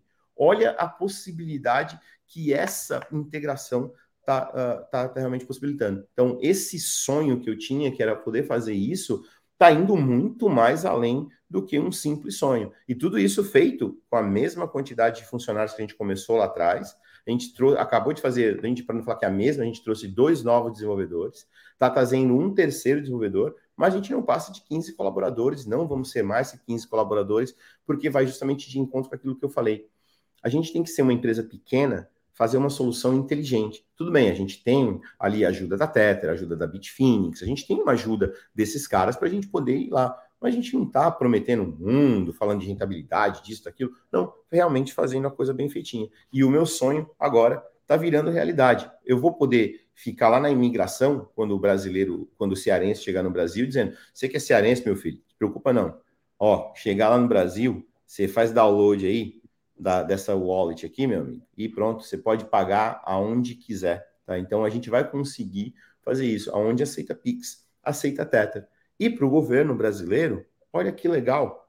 Eu espero que um dia o Campos Neto possa ver esse vídeo e eu possa poder ou mesmo falar pessoalmente para o Campos Neto. graças à tecnologia da Smart Pay, ao que o Swapix, que é o motor que faz essas trocas, a gente tem um nome para esse motor, chama Swapix. O que o Swapix faz uh, de converter o SDT para Pix, olha que legal. Agora, aonde aceita Tether e BTC, aceita Pix, graças a esse motor. Então, o Pix internacional né, já existe. Então, os brasileiros, onde eles verem que tiver, se você tiver Truther, se você foi para um país e você chegou no país e lá aceita Bitcoin, você agora pode usar o seu Pix. Você vai mandar o Pix para sua carteira, da sua carteira, você pode pagar qualquer estabelecimento no mundo, se for para El Salvador, se você for para Lugano, aonde aceita BTC e o SDT, agora também aceita Pix. Poxa, muito legal. E eu, eu tô realmente impressionado com a história e com toda essa evolução. E aí, a partir disso, eu queria ter agora a impressão sua de fora, é, vendo o quanto sua empresa cresceu, o quanto a tecnologia se desenvolveu, com relação aos seus clientes. Quer dizer, você, quando você criou, você deve ter tido uma barreira educacional da questão da cripto, como você falou do Caio, não sei o quê. Como que sua percepção mudou em relação ao uso e ao conhecimento das pessoas em entender que de fato elas estão sendo recebidas? Você está pagando um Pix, está enviando em outra moeda como Tether, e aí às vezes você está recebendo Tether, mas na verdade você vai receber em reais. Como que é, funciona explicar isso? Como que está sendo a evolução dessa compreensão? Cara, primeiro a gente foi fazer trabalho de campo, tá, Roberto? Então eu fui fazer trabalho de campo mesmo. Eu pessoalmente fui lá para a Cidadela Leste, fui na 25 de março, fui na Santa Efigênia, falando com várias pessoas para entender. É difícil, cara. Você chega para uma pessoa e, e sabe como é difícil assim, viu? Tem aqui, quando você faz o download de uma carteira, tem aqui 12 palavras que tem que guardar. Meu amigo, se eu falasse para minha mãe, ela me deserda. Meu filho, eu mal consigo gravar seis números, rapaz. Tu vai querer que eu guarde agora 12 palavras? Tá maluco? Né? Então já começa por aí, né? Esse, esse é o primeiro problema. Então a gente aí tinha um outro problema que é o quê? Quem a gente está mirando? A gente está mirando desde o cara que não sabe ler e escrever, ao cara que não fala a nossa língua, ao cara que é chinês, que ele sabe ler aqueles hieroglíficos lá. Entendeu? Então, esse era outro desafio. Então, não é um negócio tão simples assim da gente falar, ah, vamos fazer um aplicativo, o cara faz download, acabou. Não, é, é difícil. E aí tem essa questão, é como é que a gente torna transparente? Aquilo que tu falou, como é que eu torno transparente? Fica falando, beleza, tô pagando um Pix aqui, tá, missão cumprida, acabou, já era. Ou tô recebendo aqui em Pix e acabou, já era. Então, isso não é simples de resolver. E aí, para desenvolver o aplicativo, para desenhar um aplicativo, a primeira coisa que a gente tomou em consideração foi como é que a gente desenvolve um aplicativo que é universal. Eu tenho que fazer um aplicativo universal para todo mundo. A solução, um dia eu estava com segurança dentro do meu carro, e aí acendeu uma luz no painel. Eu falei para segurança, né? Perguntei, ô Zico, o que é essa luz aí? Ele, senhor, vamos ter que olhar no manual, porque é só um desenho, é só um símbolo. É isso. Símbolo. Eu tenho que criar uma carteira que, quando a pessoa olhar aquele símbolo, ela entenda se ela fala, se ela não fala a nossa língua, se ela é analfabeta, o que quer que seja. Aí eu passei parei para pensar. Realmente, você já imaginou se a Audi, se a Mercedes, se quem é, se aquele, aquele outro, tivesse que fazer um carro para cada idioma? Os caras têm que fazer 200 carros diferentes, cara. Cada um escrito buzina. Inclusive, faço isso para vocês. Olha, né, no carro de vocês e vê se tá escrito buzina, colega. Não tá escrito buzina. Por quê? Porque os caras têm que fabricar um carro que possa ser exportado para mais de 210 países ao redor do mundo. Ali eu olhei, falei, tá aí.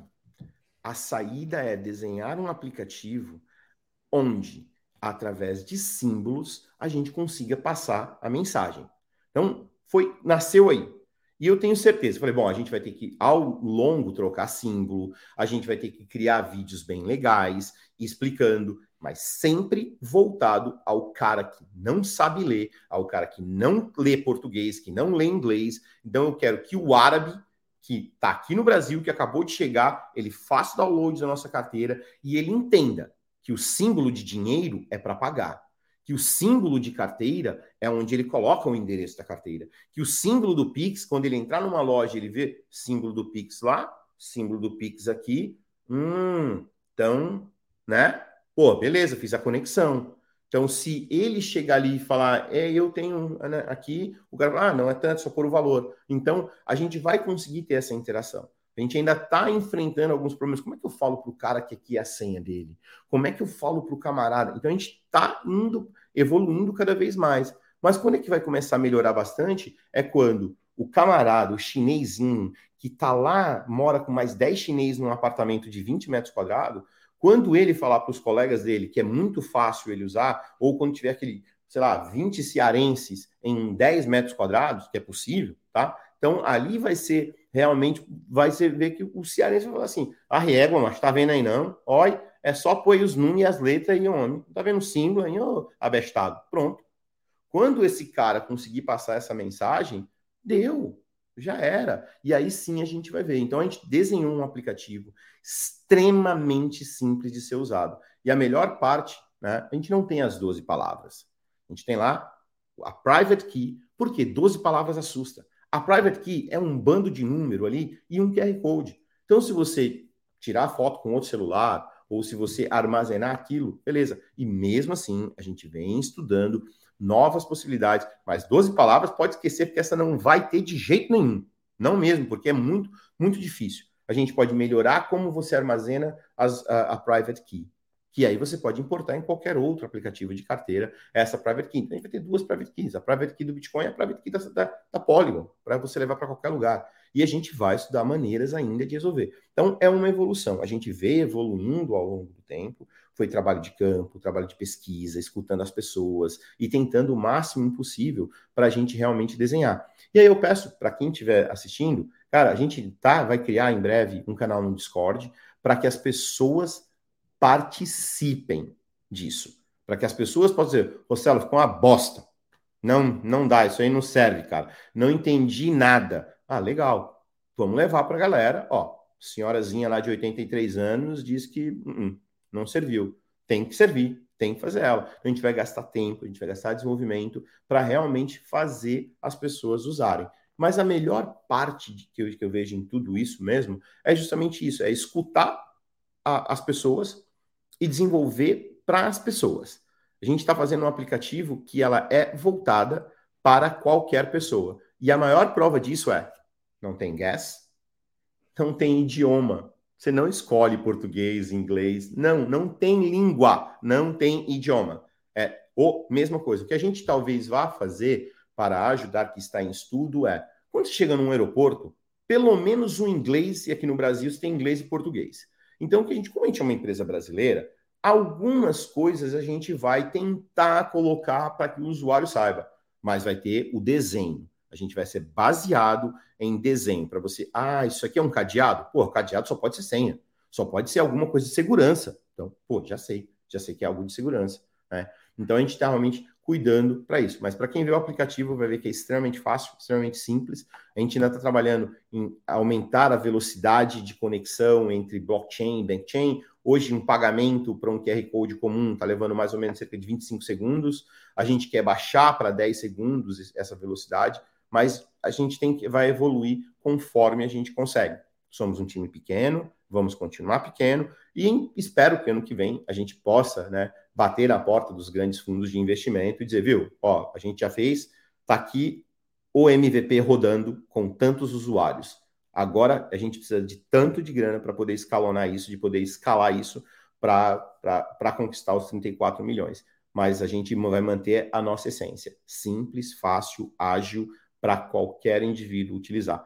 É, e claro, a gente conta com parceiros como TechBan, como Cellcoin, como Tether, como Bitfinex, entre outros mais que tem por aí que a gente vem usando a própria rede da Polygon. Né? Então, a gente conta com esse, com esse pessoal para nos ajudar. Né? E, e, a ajuda é, não é grana, é infraestrutura. A Bitfinex ajuda a gente com, com infraestrutura, a, ajuda com o suporte atendendo rápido, a, a Cellcoin, a mesma coisa, é o suporte atendendo a gente rápido, é eles tentando entender a nossa necessidade, a mesma coisa com a TechBan, é a preocupação do tipo, ó, como é que é o QSC de vocês? Ó, faz assim, faz assim que é melhor.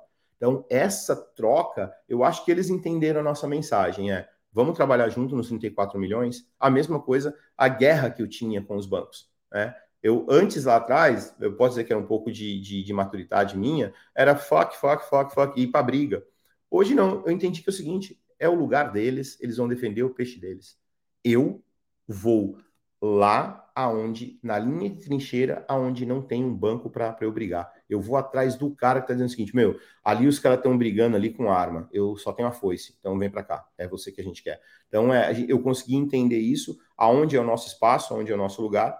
Agora, o que nos resta é talvez uma regulamentação melhor do Banco Central. É, a gente se inscreveu recentemente para o LIFT, programa lá de aceleração do, do, do Banco Central. Eu espero, né, o resultado sai dia 3 de julho, eu espero que eles nos escolham né, para poder, para a gente poder até mesmo entender um pouco mais e atender. Mas eu acho que para a gente ficar melhor, né, que tu falou, para que o meu sonho se realize ainda mais, é a gente ter uma regulamentação boa. Eu espero que, que tenha, com como eu falei, eu, eu rasgo elogios para o Roberto Campos Neto, é o melhor presidente de Banco Central que nós temos na atualidade, do mundo inteiro, não só do Brasil, mas eu acho que historicamente, uh, para mim, antes era o Gustavo Franco, uh, Gustavo Franco, sinto muito, mas Roberto Campos Neto se, te superou né, em termos de, uh, de, de ser a minha preferência é sensacional o que ele está fazendo e o time que está no, no, Banco Central, sensacional. Agora, com as novas novidades ainda que vai vir aí do, do Pix, a gente vai ver o boleto bancário acabar, a gente vai ver, talvez em breve, uh, o cartãozinho de plástico vai ter que ter um, um, novo sentido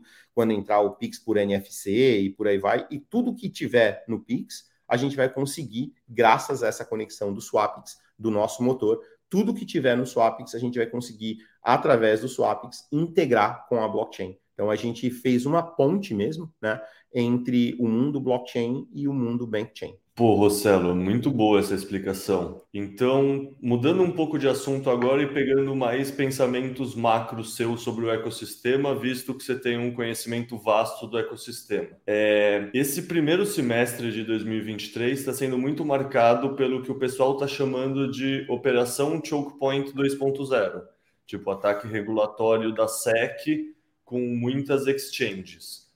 Por um lado, esse argumento faz sentido por outro lado, eu já vi gente defendendo que, no fundo, todas essas exchanges de fato estavam fazendo atividades não reguladas, como a FTX, e que é uma consequência do movimento da FTX. Como você está enxergando essa situação como um todo? Bom, assim como um bom truther que sou, né? Aquele que sempre acha que por detrás de uma explicação sempre tem uma teoria ali por trás, né, que não é aquilo que a explicação está fazendo, né? Inclusive, este é o significado de truther, tá? Uh, de alguém que não confia diretamente ali no que foi falado, é alguém que fala, não, existe uma teoria por trás, tem algo por trás que ninguém está me contando, né? Então, é, é, essa a definição da palavra truther. Uh, cara, eu penso o seguinte, eu, eu acho que o regulador, quando tem, a gente tem um regulador que está fazendo um trabalho para proteger o investidor e não interesses por trás, eu acho válido.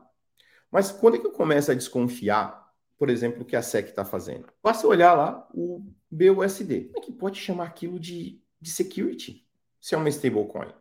Bom, e o momento que veio o ataque? Por que não veio antes do problema FTX e essa outra corretora?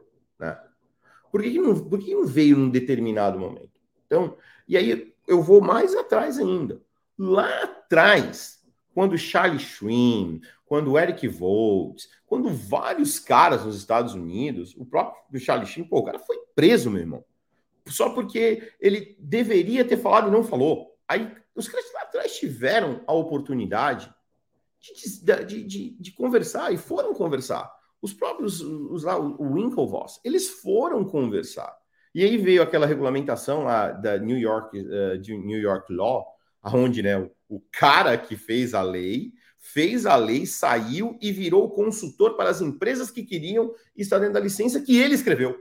Cara, esse é o fim, é o fim do mundo. Então lá atrás, a Security Exchange Commission poderia ter colocado os pés e peraí, vai ser assim, assim, assim. Aí lá atrás, meu, meu amigo, tu não fez. Aí agora, já foram investidos milhões, já foram investidos isso, isso, isso, isso. Tinha empresas sérias que querem estar no ecossistema, agora elas vão pagar a conta, porque uma determinada grande corretora, aonde a mãe do rapazinho é extremamente poderosa e doou alguns milhões para a campanha de um presidente lá, aí agora vocês querem mostrar exemplo para o quê? Vamos parar de falar dessa aqui e vamos começar a atacar as outras para sair o cara do alvo. Isso, para mim, é uma agenda diferente daquilo que estão querendo fazer.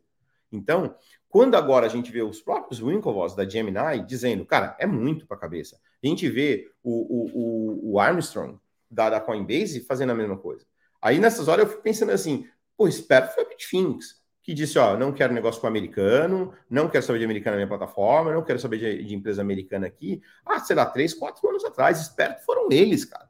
Falou, ó, valeu, galera, tchau. Então, eu acho que o que está fazendo lá nos Estados Unidos, particularmente a SEC, é realmente dizendo ali, ó, vamos, vamos dar um basta aqui, porque tá isso, isso, isso. Algumas corretoras podem estar tá usando criptomoeda dos usuários, fazendo operações de risco, isso, aquilo. Podem. Podem, eu já vi isso acontecer, não é nada legal. Os bancos fazem isso, mas os bancos têm a proteção, né, de ir lá e falar com o cara que imprime dinheiro e falar, viu, ou me socorre ou já era. Olha o que aconteceu com o SVB, Silvergate. Aqui no Brasil, a gente teve alguns exemplos, né? Banco Nacional, o Banco Nacional quebrou lá atrás, mas o Unibanco ia para quebrar se não fosse alguém lá falando, não, peraí que vou te socorrer, chega aí, porque se quebrasse ia ser problema, né? Então, essas corretoras estão fazendo talvez coisas que, os, que lá atrás né, uh, uh, os bancos fizeram e foi dado um, um ok. Quem não lembra de 2008, se o governo não entrasse lá para socorrer, já era. Tá, então, peraí, se as corretoras agora, aí é onde entra aquilo que eu defendo. Então, se a gente tiver uma boa regulamentação, as corretoras também podem pedir ajuda para o governo quando der um BO? Né? Será que o governo vai estar disposto a, a ajudar? Porque eu acho que sim, não pode ser dois pesos, duas medidas. Né? Então, o que a SEC está fazendo, para mim, é perseguição. Para mim, é perseguição, e ali é para tirar um alvo que está ali na frente e colocar um outro alvo para parar de falar do, do rapazinho lá. Então, realmente, isso é um, um, grande problema.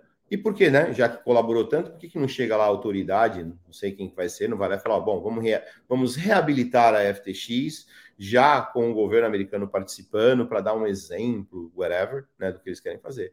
Então eu acho que esse o que está tentando fazer lá é muito ruim. Quando a gente espelha para outros países, aí você vê El Salvador, vai na contramão completa, você vê a Suíça na contramão completa do que está acontecendo. E aí a gente vê na Europa um outro movimento que é com a história da Mica. Cara, a Mica vai tirar grandes empresas de lá aonde o cara que fabrica, o cara que desenvolve um software de wallet, agora ele vai ter que dizer quem é o dono daquele endereço o, o número de coisas que vai precisar para fazer da, da Mica é muito pesado, né? Então, mas enfim, uma regulamentação.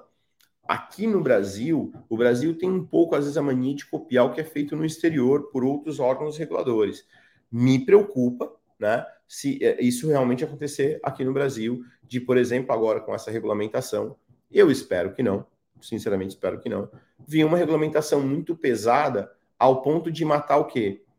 aquele cara que montou uma mineradora pequena do nada, né, lá num, num, aqui no país ou lá num, num, outro país, que não tinha tanto dinheiro assim para montar e a regulamentação vai lá e mata o desenvolvimento.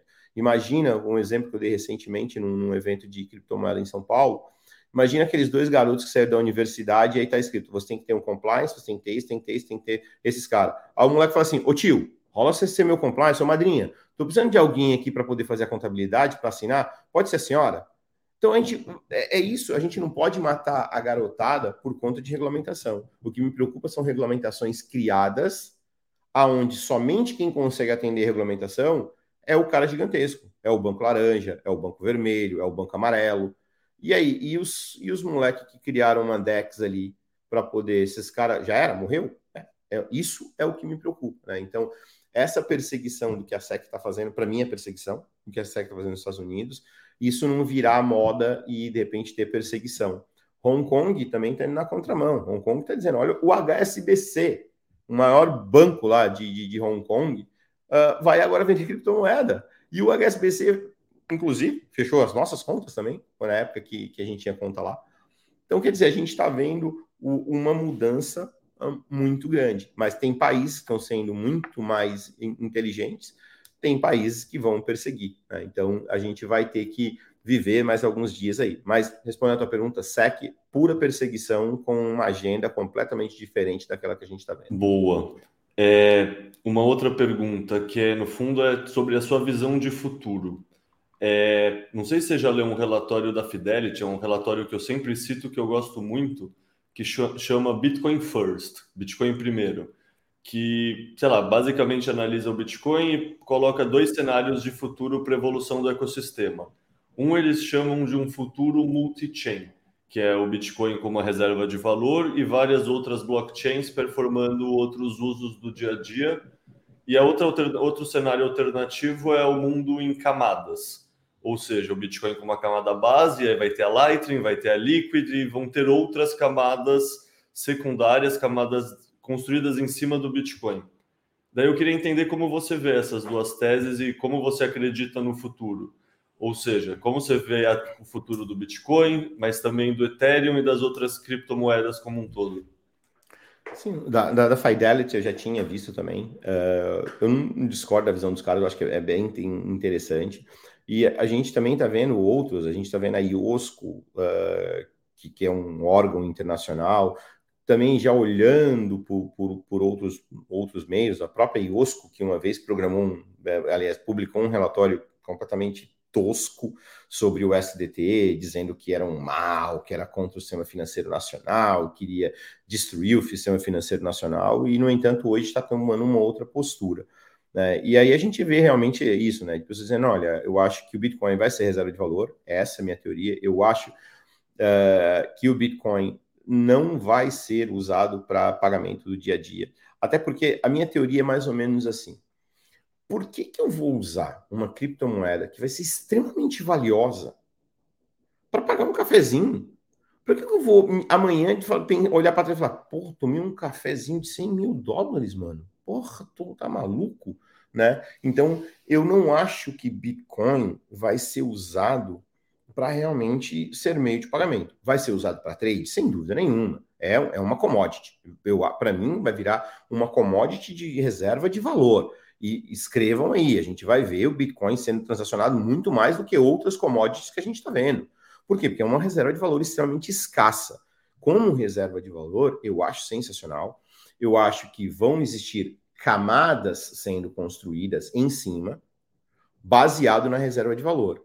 Mas o, o, legal disso é que você pode checar a reserva de valor. Então você pode criar uma, pode usar Liquid, uh, que é da Blockstream, pô, espero que o Adam Beck um dia assista esse vídeo, sensacional que o Adam Beck está fazendo lá. Uh, a gente vai ver novas camadas, como eu disse, a Lightning é uma, é uma possibilidade, a gente vai ver novas soluções surgindo, mas não necessariamente somente na blockchain do Bitcoin. Pode ser que a gente vai ver novas blockchains surgindo, Polygon, uh, talvez uh, Arbitrum, uh, próprio David Chan está desenvolvendo uma já tem alguns anos, que é chamada Elixir. Então a gente vai ver novas blockchains surgindo, mas talvez a gente vai olhar assim, tá bom, você emitir um token que vai substituir trading de cana, mundialmente falando. Então tá aqui o token em qual, ah, tá nessa blockchain. Mas o que, que garante, né, esse trading, o que, que garante que vai ter o recurso para ir lá e pau, pagar, né? Para não fazer o que o Naj Narras fez na Bolsa de Valor lá do Rio de Janeiro. Pô, vai ter realmente a garantia ali para pagar. Tem, tem aqui a carteira de Bitcoin tem a garantia, colega. Ah, eu posso validar? Ah, pode verificar, porque está público. É diferente de você dizer assim: não, eu tenho um título americano aqui que está lá num banco de Taiwan que garante. Posso ver? Então mandou uma foto. Não tem como você validar se aquilo é verdadeiro ou não. Se você ah, desconfiar, não, peraí, eu não sei se realmente essa carteira é a sua. Movimento é um satoshi dela. Tá aí a prova. Bingo. Então, essa prova de dizer que você é dono não é mais baseado num cara que vai lá e dá o cara crachá agora é baseado numa assinatura. Ó, assina com a sua chave privada, que eu quero ver se é verdade mesmo.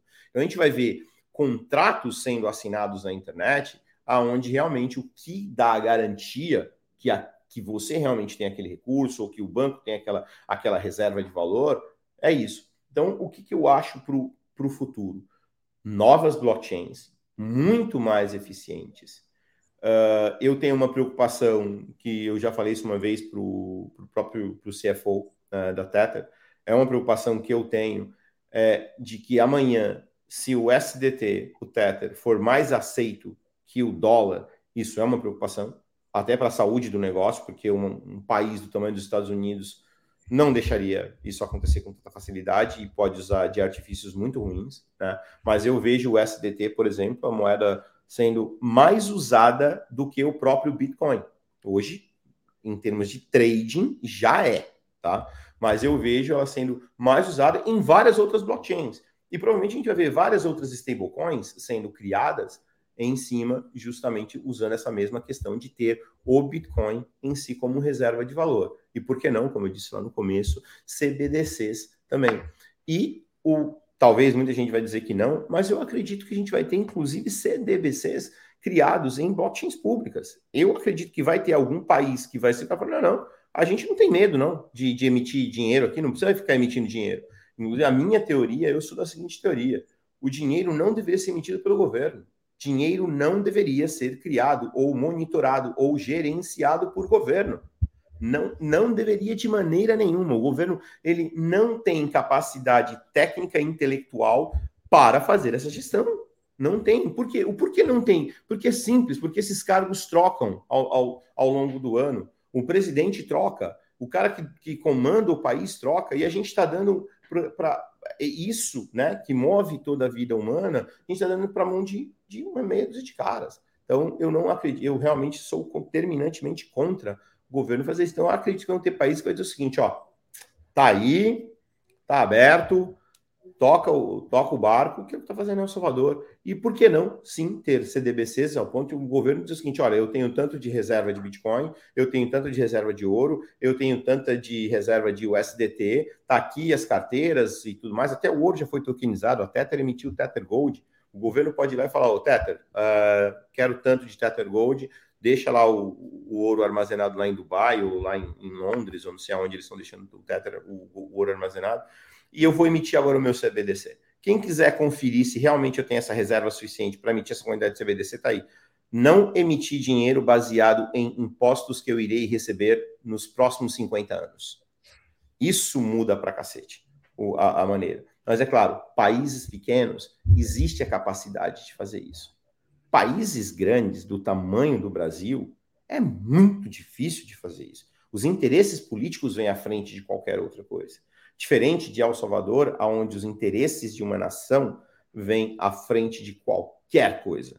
Né? Então, realmente, a gente vai ter que aprender com esses países pequenos em como os nossos governantes irão resolver aqui. Mas nós vamos ver, tenho certeza que nessa nossa vida aqui, a gente vai ver um CBDC emitido numa blockchain pública com garantia em Bitcoin eu tenho certeza absoluta que isso vai acontecer. Poxa, assim, é, eu, eu, eu, fico assim, até hipnotizado ouvindo a opinião sua, toda a sua linha de raciocínio, fazendo meu um mais um, ainda mais porque eu, nunca tinha ouvido uma opinião dessa forma.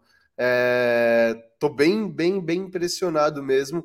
Eu acho que depois, acabando aqui o nosso episódio, vou ouvir tudo de novo para absorver a quantidade de informação que, que eu tô aprendendo aqui hoje. Então, até mesmo para não ocupar muito mais o seu tempo, a gente já está caminhando aqui para o final e deixar aberto o espaço para futuramente você vir de novo aqui conversar mais com a gente, é, querer voltar, né? A gente não sugar você toda da primeira vez. Tem alguma coisa hoje, assim, que a gente falou aqui, que a gente passou no nosso bate-papo, que você gostaria de acrescentar, que você acha que a gente não cobriu? Sobre a, qualquer um dos temas que a gente falou, Bitcoin, blockchain, operação choke point, mineração, a sua empresa, a tecnologia de pagamento dela, que eu já estava até aqui entrando nos sites e vendo os wallets para começar a entender melhor ainda, até possivelmente virar um cliente. Cara, tem, assim, uma coisa que é bem importante, né? Uh, a educação, educação financeira, cara. Isso é, é muito importante. Uh, e as pessoas fazerem perguntas. Uh, tem, uma, tem uma coisa que a gente fala assim: eh, não confie, verifique. Né? Então, é muito importante isso mesmo você entender, tá? Você não precisa entender tecnicamente como um Bitcoin é minerado. Pô, mas eu queria investir em mineração. Existem empresas sérias, de vocês é um exemplo, você pode muito bem uh, entrar e fazer parte, mas estuda, faz pergunta, né? Então, uma coisa que a gente, que eu sempre falo para pessoas que eu gosto de, de falar, é educação não só financeira, mas educação em, em, em blockchain, em criptoativos, é extremamente importante. Um, um, exemplo, agora, dia 2 de julho, uh, vai acontecer um evento em Lugano que vão estar os caras mais cobras do planeta na universidade uh, lá em Lugano, na Franklin University, em Lugano, duas semanas de blockchain com os caras mais tops que tem no mundo hoje de blockchain. E é um intensivão não só de tecnologia, mas de ensinar. Então a gente está vendo isso. Procurem saber. A gente está mandando daqui, está indo um dos nossos funcionários, vai ficar duas semanas dentro da Universidade de Lugano. Ele vai mandar lives, vai falar um monte de coisa legal do que está acontecendo, de como está sendo feito. Então é isso. É, as empresas também começarem a investir na mão de obra de fazer essas pessoas. O Gustavo está indo para lá, vai voltar para disseminar o conhecimento aqui dentro. E pode ser que o ano que vem, de novo, Pode ser que, quem sabe, no próximo ano eu não seja até um dos mentores lá da universidade, justamente para isso, para poder ensinar as pessoas. E aí eu vou dar um recado para todos os CEOs de exchange. Falar bonito não significa conhecimento, colega. Se você não tiver a, a humildade de pegar na mão do usuário que quer comprar cinco reais em criptomoeda e ensinar ele, não tem a menor chance da gente virar o jogo. Não tem a menor chance da gente realmente fazer as pessoas aprenderem. Quanto ao usuário, quando você achar assim, olha, muito, é uma frase que eu sempre falo. Ah, a gente vai, ah, não vou, não vou te fazer pergunta, cara, porque é uma pergunta muito idiota. Então, olha só, é melhor que a pergunta seja idiota do que o idiota que deixou de fazer a pergunta. Pergunte. Manda pergunta, eu respondo as pessoas às duas horas da manhã, às três horas da manhã, às quatro horas da manhã. Então eu respondo todo mundo. E se ah, me viu no evento, quer me parar e perguntar, pode ir lá e parar e perguntar que eu perco o tempo que for necessário. Eu atendo suporte. Aqui na SmartPay, todas as pessoas atendem ao suporte da empresa. Por quê? Porque todo mundo aqui tem que saber exatamente a dor que o usuário está passando. É da moça que do café até o meu desenvolvedor sênior. Todo mundo atende suporte para a gente poder entender a dor.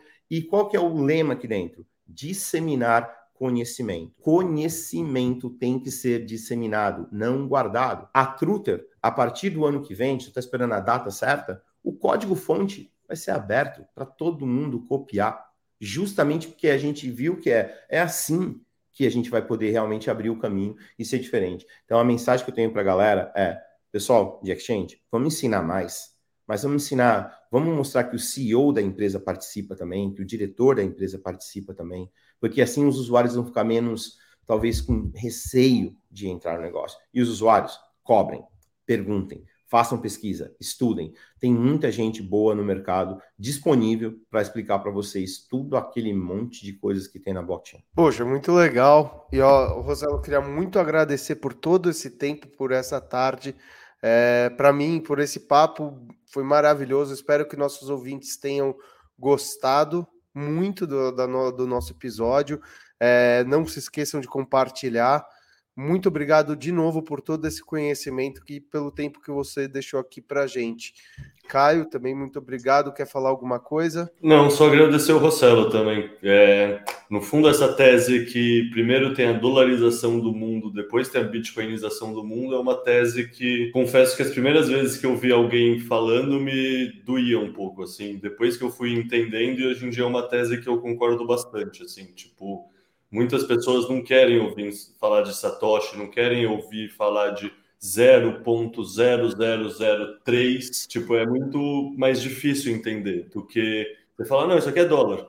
Não, mas por que esse T no final? Não, não, tanto faz, é dólar. E aí a pessoa, tá, é dólar.